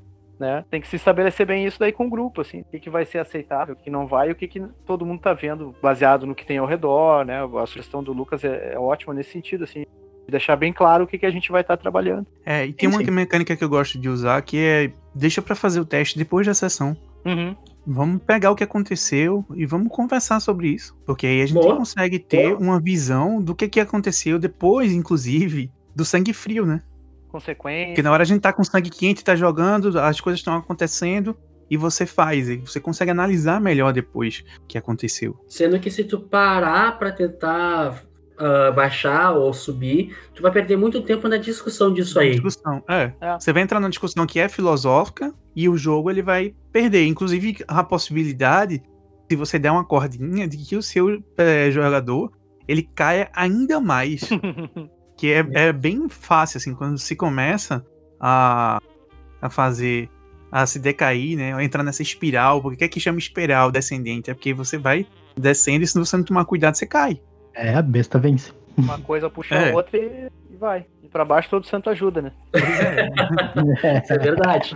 Da mesma forma que a humanidade é construída, é super difícil construir, destruir qualquer coisa é fácil. É fácil. É, não é diferente com os valores, não é diferente com a moralidade. A ideia de moralidade que o ser humano tem, ela é muito frágil, na verdade. A gente sempre acha que Uhum. tá fazendo um bem, sempre acha que tem a melhor visão de mundo, e aí quando é confrontado com a diversidade, com o outro, com, com a alteridade, a gente para e pensa assim, puxa, eu tava aqui apoiando minha, minha- minhas coisas, é que nem prego em polenta, não tá tão firme assim. Prega impolenta. Essa eu não conhecia. Mais firme que prego em polenta. Essa eu não, Não, conhecia. Essa eu conhecia já. É. Ah, partindo então para. Já que estamos ladeira abaixo, vamos partir então para a Humanidade Tem imagens 4. aí. Vamos descer a espiral. A Quatro. Humanidade 4. Bah. Algumas pessoas merecem morrer. O vampiro começou um inevitável declínio em direção à satisfação dos seus impulsos. Uma humanidade 4 indica que matar é aceitável para este membro, contanto que a vítima seja merecedora. O que, obviamente, é bastante subjetivo. Subjetivo. Muitos vampiros anciões pairam ao redor deste nível de humanidade, se ainda não tiverem adotado outro código moral. Destruição, roubo, dano. Para os vampiros de humanidade 4, essas são ferramentas e não tabus. Mudanças físicas se tornam bastante evidentes nesse estágio. Apesar de não tão horríveis como os Nosferatus e Gangréis, os vampiros adquirem um aspecto pálido e doentio, como o de um cadáver. essa humanidade 4 eu acho que marca bem a passagem, né, o, o Lucas, ali do daquilo que tu tava falando, né, da, da questão da consciência, da intenção e aqui o aspecto bestial. A partir da humanidade 4, o cara começa a demonstrar claramente que ele não é humano porque ele muda o físico e ele acha, né, caminho quase inevitável, como diz ali, né, virar o descendente, um declínio total. Ele vai ficando animalesco, a besta vai tomando conta. Aqui começa a marcar bem esse, esse nível. Enganar, passar a perna, isso aí já é aceitável. Isso, quebra de confiança. Por isso que mentira, já é, cara, de é, confiança, que é as ferramentas que normalmente os anciões usam, né? é, Isso aí já é quer- comum, tipo, te botar em mais lençóis ali, ah, depois o cara que se vire pra, pra, pra, pra se salvar, Não, eu não não matei ele, É, tá pra- ligado? Uma pessoa vai ficar presa o resto da vida dela. Bom, aí não é problema mesmo. Não, Pelo menos tá não vivo. tá vivo. É, é. Ah, tu estaqueou ele e guardou dentro de um cofre, tá, tá vivo ainda. Tá? Tá, mas a pergunta, a pergunta que vem aqui é a seguinte: na descrição diz que matar é aceitável para este membro. E aí? É aceitável, tem pessoas que merecem morrer, né, na visão dele, ele já tá satisfazendo os impulsos Sim. dele. Ele vai, por exemplo, secar uma fonte, ah, se ele puder, se não se ele, ah, entender talvez que ela seja do mal, né, como diz ali, eh, tem algumas pessoas que, que obviamente merecem morrer, o que, é, o, o que é subjetivo, porque vai depender dos objetivos de vida dele, do tipo de pessoa que ele chegou até ali, as experiências, né, daqui a pouco se ele... É que eu acho que o, é que eu acho que o matar ali é, é não assassinar. No caso, não foi pelas tuas mãos. Uhum. Se tu bolou um plano e o cara acabou sendo destruído, morrendo nesse teu plano meraboloso, Eu não posso Beleza, fazer nada, ok. né? Não posso não posso fazer nada. Agora tu pegar uma faca e enfiar no bucho do cara e ficar assistindo aí assassinato, aí não pode. Mesmo É, que ele mas não aí tenha- você pode fazer isso e usar a sua besta como desculpa. É, pode Porque, usar por exemplo, isso. Mesmo Matar assim, durante um frenesi. mas mesmo assim a tua consciência vai pesar igual. Tu vai ter que testar a trilha. É, Sim, mesmo que tu vai. tenha feito. Ó, já, já entramos naquela, naquele caminho nebuloso, que vai depender da mesa. Porque, É, É, mais ou Mas- menos isso. porque mas é coisa, tu fizer uma um coisa plano. nesse processo aqui que eu acho muito interessante, que é a associação do mal com o feio, que é fantástico dentro da nossa cultura. A gente associa o bom com o belo e o mal com o feio. Então, necessariamente, parece que quando o indivíduo ele começa a fazer esse tipo de violação, a ser cada vez mais violento, é, até chegar ao ponto de matar o outro deliberadamente, ele tem que sofrer uma penalidade na sua aparência. E é uma coisa que, em essência, os vampiros não deveriam sofrer porque eles permanecem com sua aparência pro resto das suas vidas. Ou até É, pior, ser, né? já chega a ser é um tá ficando, contraditório. é, já que ele tá ficando predador perfeito, porque ele tá deixando de acreditar, inclusive, nos, nos preceitos huma- humanitários, ele talvez até tivesse que ficar mais bonito, inclusive, porque ele vai atrair mais vítimas, vai matar com mais facilidade. Não sei, Uhum. né? Mas aqui eles colocam um aspecto bestial, né? Do, do ficar Sim, feio. sim, porque o vampirismo ele é uma maldição, não é uma coisa legal. É. Mas é interessante, porque quando você sobe, em nenhum momento diz que fica mais bonito. Não, só, só, só não de, só, só perde tua aparência cadavérica. Cara, assim, tem um outro um jogo que eu acho que é muita referência. Um jogo não, um livro que é muita referência pro Vampiro à Máscara. E quem não leu, leia. Foi um dos poucos livros que eu li mais de uma vez na minha vida. Foi o. é, o Retrato de Dorian Gray. Dorian Gray. No retrato é de bom. Dorian Gray, e é esse, esse paralelo que a gente tá traçando aqui da humanidade, ele é muito forte. Uhum. Porque na literatura, eh, as coisas começam a surgir antes da, da filosofia e antes de se estabelecerem como um todo. O artista literário, ele sempre foi subversivo. Ele é o cara que ele lança as ideias antes de todo mundo.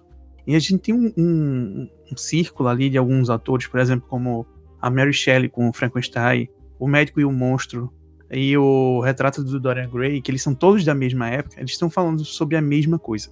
Que a gente tem um lado ético, um lado humano, e a gente tem um lado bestial. Isso. O médico e o monstro é a metáfora mais clara disso. De todos eles. No retrato de Dorian Gray, inclusive, há, há- inclusive, há essa, essa ligação. O, o Dorian ele vai começando a se a perder a humanidade dele, mas ele trancafiou a alma no retrato. E a- o retrato ele vai se enfeiando. Inclusive, essa é uma das grandes críticas que é feita a ele, que com o passar do tempo ele não envelhece. Ele se torna cada vez mais é, bestial. Não é utilizada essa palavra ainda, porque na época não se tinha ainda é, esse tipo de conceito. Mas se diz que ele se torna cada vez mais amoral, cada vez mais mal, monstruoso nesse sentido.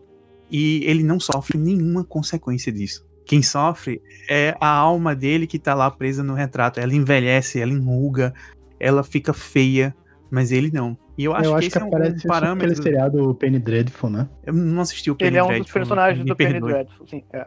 É, né? Ele aparece lá como um dos personagens, sim.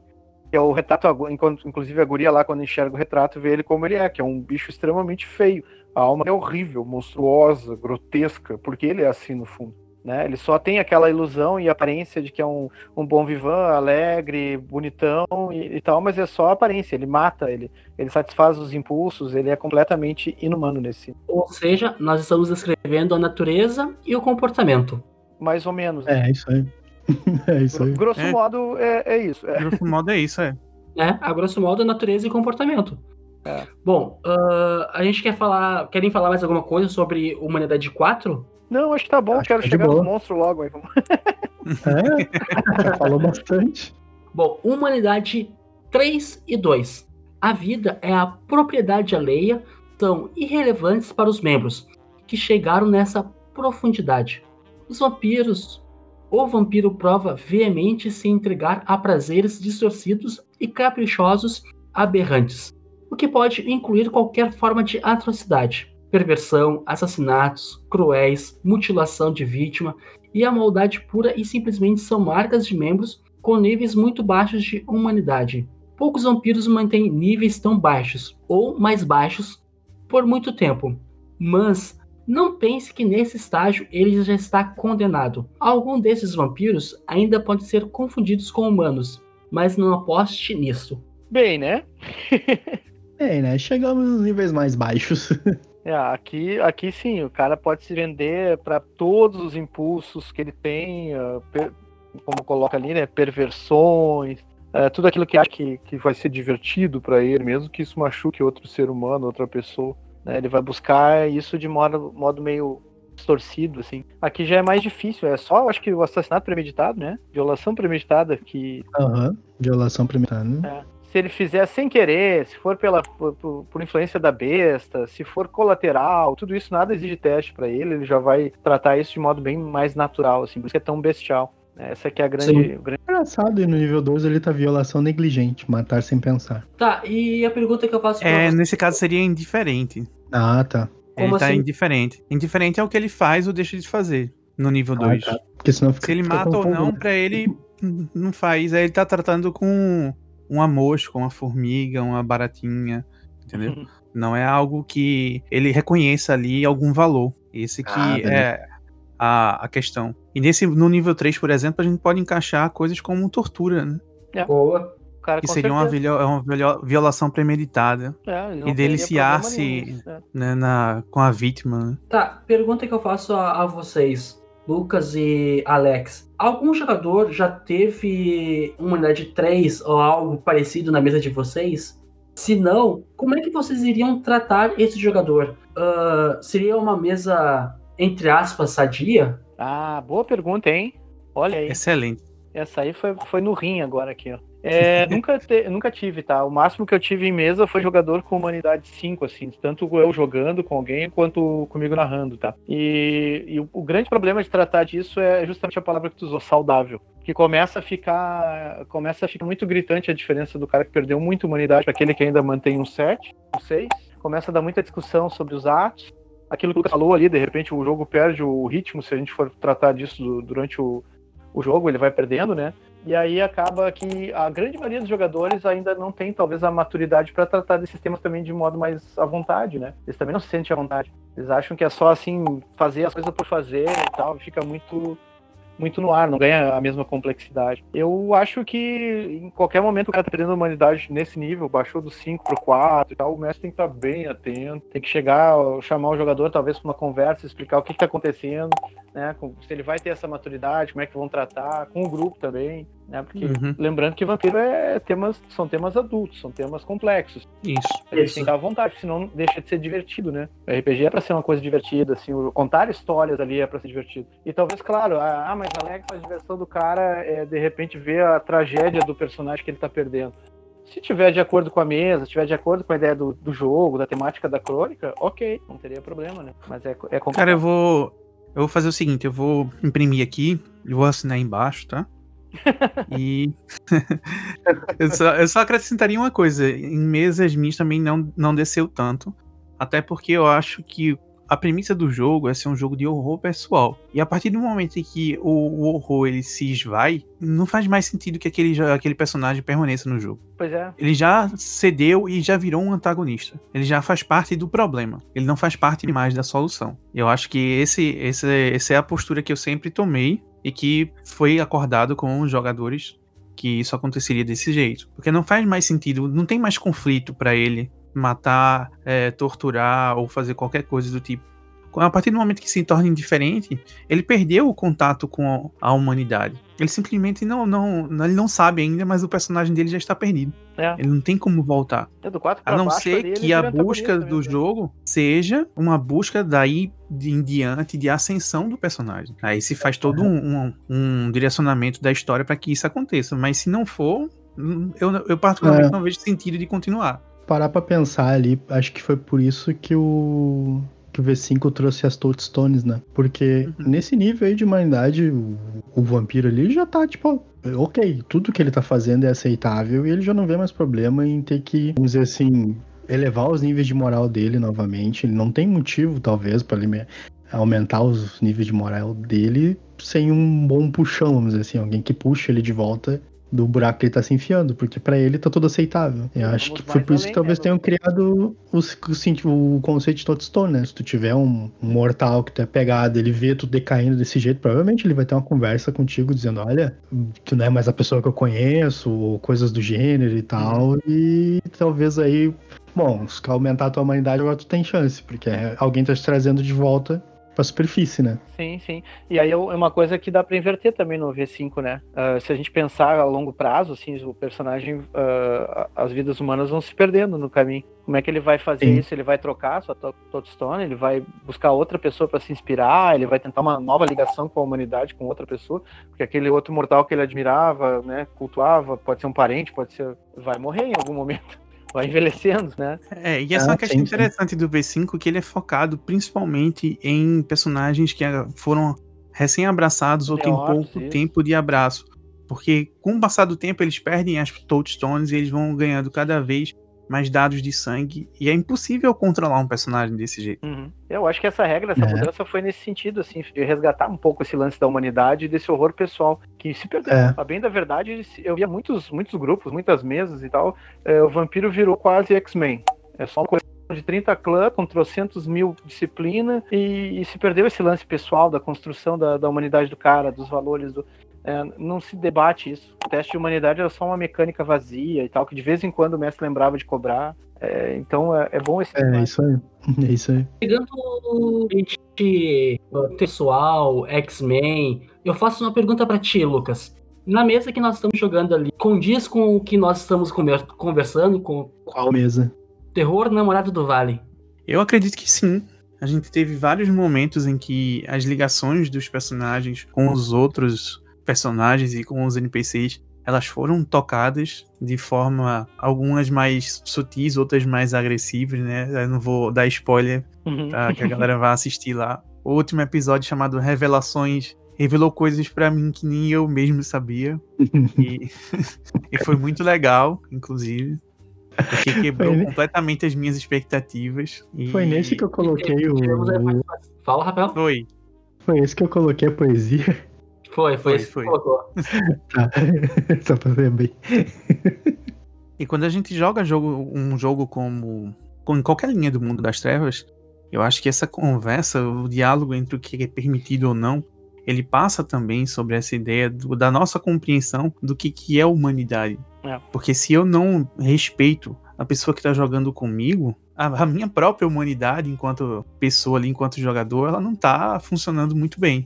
Isso E se eu achar que é- vai ser- e na diversão de todo Uhum. mundo depois, né? Pois é, quantos relatos É. a gente não tem por aí de pessoas reclamando da comunidade tóxica por conta de ações que as pessoas confundem do universo ficcional com o universo real e terminam trazendo para o ambiente de jogo coisas que não deveriam acontecer de forma nenhuma.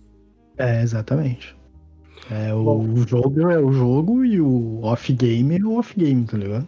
É, e Uhum. aí vai, é, do- é uma via de mão dupla, né? Na Exato. verdade, tem- quase todo mundo leva pro lado pessoal as ações do personagem em determinado momento, mas também o jogador às vezes traz de fora coisas pro personagem que ele não percebe que é dele, que é ele que age Sim. assim.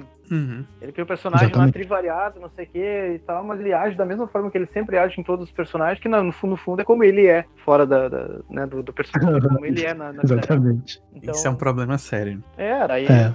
aí às vezes é, é, é, é bom por isso fazer essa, sempre esse apanhado geral, né? Acho que grande parte disso se resolve num bom prelúdio ali. Tentar com os jogadores, fazer os, construir os objetivos pessoais de cada personagem, mas também os objetivos da crônica, o mestre deixar bem claro que tipo de clima ele quer evocar e tal. Isso que é legal, assim. Que aí o jogador já sabe o que Sim, esperar, sim. assim, ao longo do processo. Ah, eu sei que a crônica vai ser focada no horror pessoal e não no ganho de poder político da Camarilla. Beleza.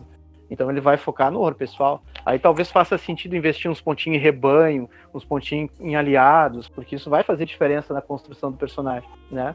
Senão o cara investe lá Sim, em sim. cinco pontos em disciplina e deu. É, é camarilla e, e, e entre- É vampiro contra vampiro e deu, tá ligado? É, aí vale, vale Uhum. combate, vale não sei o que. Aí é outro enfoque a crônica, né? Aí cada, cada grupo constrói assim o seu, o seu estilo de jogo. Nós temos humanidade 1. Apenas vagamente coincidentes, os membros da comunidade 1 oscilam nas extremidades do limbo. Muito pouco importa para os vampiros que chegaram tão longe, nem mesmo seus próprios desejos, executando-se o sustento e o descanso. Não existe absolutamente nada que um vampiro comunidade 1 não faça, pois existem poucos fragmentos destroçados de ego que o separam da degeneração completa. Muitos dos que atingem esse estágio se enquadram incapazes de falar corretamente e passam suas noites blasfemando algarráfias em seus infames refúgios. E a humanidade zero, ela descreve que tu precisa comer, tu precisa dormir, tu precisa matar. Jogadores neste estágio não podem jogar com este personagem. Tu automaticamente perde, tá? Não, cara, tá errado isso aí. O cara, quando ele atinge esse nível, ele vai jogar D&D. Meu Deus. Matar, pilhar, destruir. Desculpa a piadinha, tá, pessoal? Eu tô começando a campanha de D&D segunda-feira. Eu tô fazendo esse negócio desse. É, caramba, meu, humanidade 1, eu fico imaginando aquele cara sentado no, na frente da lareira com um gatinho no colo, assim, acariciando, e ah, malditos humanos, todos devem morrer. É tipo isso. Ele Ele foi um gatinho. todos devem Só, morrer, só você me o gato. entende, Jubileu. É. Ele olha assim, só você me entende, Jubileu. Essa Vai ter- humanidade tem que ser destruída. Ele vai ter um ou outro objetivo pessoal dele que ele ainda mantém e deu. É o único freio moral, talvez, que ele vai ter. É só um objetivo mesmo, assim. É uma, é uma seta que aponta pra algum lugar e ele vai seguindo, É, feito um Os zumbi. restos de vontade ainda humana, como tá ali um É. ego, né? Alguma coisa destroçada, ok. é, ele vai ter. Vai ecoar, por exemplo, sei lá. Ele é ainda um, um artista quando, quando, quando era humano e talvez ele ainda goste de pintar. Então, se tu atrapalhar a pintura dele, ele te mata. Mas, mas ele não quer, não quer pelo menos deixar de fazer a pintura. Ele vai ter poucos objetivos humanos, propriamente. Ele te mata.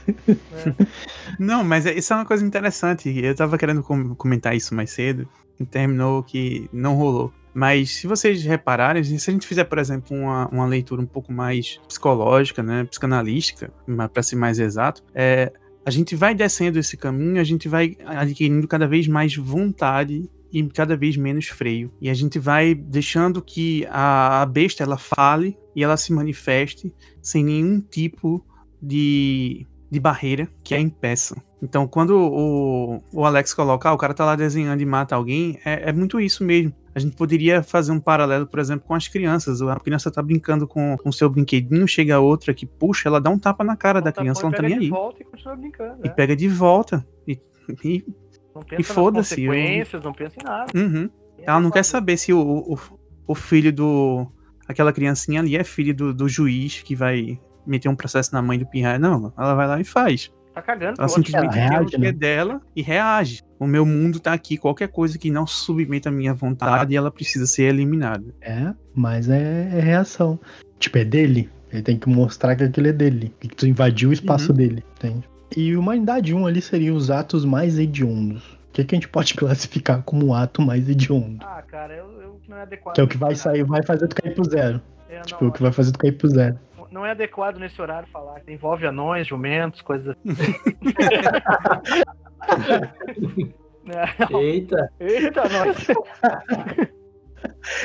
Anões de vento. Eu acho que nesse caso aí seria mais uma questão de escala mesmo, assim. É. De você fazer isso num, num âmbito maior, cada vez maior, cada vez maior, cada vez maior. E impor sua vontade de uma forma é, violenta e manipuladora, sem se importar com o resultado. Só para atingir o seu objetivo. Então, se a gente pega, por exemplo, sei lá, de- a grosso modo, alguém que tem uma grande empresa e que faz tudo por, por lucro e passa por cima de pessoas, ah, mas se morrerem 10 mil pessoas aqui na destruição dessa barragem, é mais barato pagar isso aqui do que fazer um- um- uma contenção ou manutenção. Pô, um cara desse com certeza ele tem humanidade Hum, É. tranquilo. Nossa. Nossa, descreveu um paralelo da vida real aí. Pois é, eu não vou nem comentar porque me deixa, É, também não. me deixa pistola. É, tá louco, né? Bom, galera, ah, então vamos encerrando por aqui. Vamos fazendo algumas considerações finais aí sobre o podcast, sobre a humanidade, o que deixaram de falar, o que acharam sobre gravar conosco aqui no Vale das Trevas. Ó, eu já curtia o Ferraz, né? Agora eu curto o Ferraz e o Rafael Diogo. Olha, Opa, me descobriram.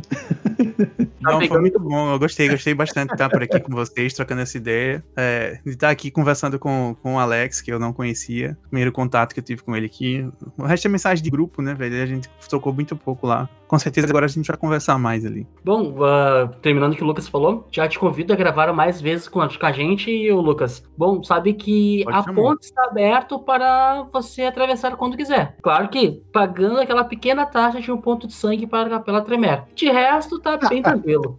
Eu vou, pega o meu, tio, pega o meu, eu sou mocaviano, pega o meu sangue aqui, por favor, pega aqui, pega aqui. A bola é tua, Alex. Cara, achei sensacional, o tema é muito pertinente, assim, porque, inevitavelmente falando de vampiro, né, e vocês estão desenvolvendo bastante o, o, o lore aí dos nossos RPGistas com relação a isso. Cara, inevitavelmente tinha que falar de humanidade, né? Tinha que falar de alguma Hum, coisa exato. nesse sentido, assim.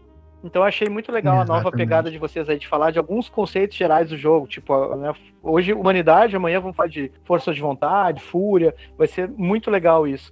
E foi um prazer estar aqui, né, trocando uma ideia com o Lucas, que eu também não, não conhecia, mas assim, né, a gente, a gente consegue, combinando uma ideia aqui, outra lá, pegando o gancho, tu vê, a gente falou várias coisas, conseguiu traçar vários paralelos, exemplos, eu acho que se ajudou aí o- a pessoa que está iniciando a jogar, ou que tinha uma outra visão, Uhum. né, se ela puder pelo menos questionar algumas coisas, com certeza vai enriquecer as mesas, vai enriquecer as histórias, fica muito mais legal. E é essa a proposta, né, a gente poder trazer isso também pro, pro pessoal e se divertir. Então, gostaria de fazer algum jabá, aí só pra gente poder encerrar aqui o nosso episódio? O Lucas acho que tem, né? Fala aí da, do clube de XP, Lucas. Oba! É, Clube do XP, galera, é um canal de lives de RPG. A gente faz lives quase diariamente. Já está se tornando uma referência nossas lives quase diárias. Meu amigo, é, é tanto tipo de jogo que a gente batizou o canal de a Netflix do RPG. Pois é. Só pra vocês terem uma ideia. Então, vamos fechando então a ponte, meu velho? Vamos fechar a ponte, né? Posso sair sem ter laço de sangue, é isso?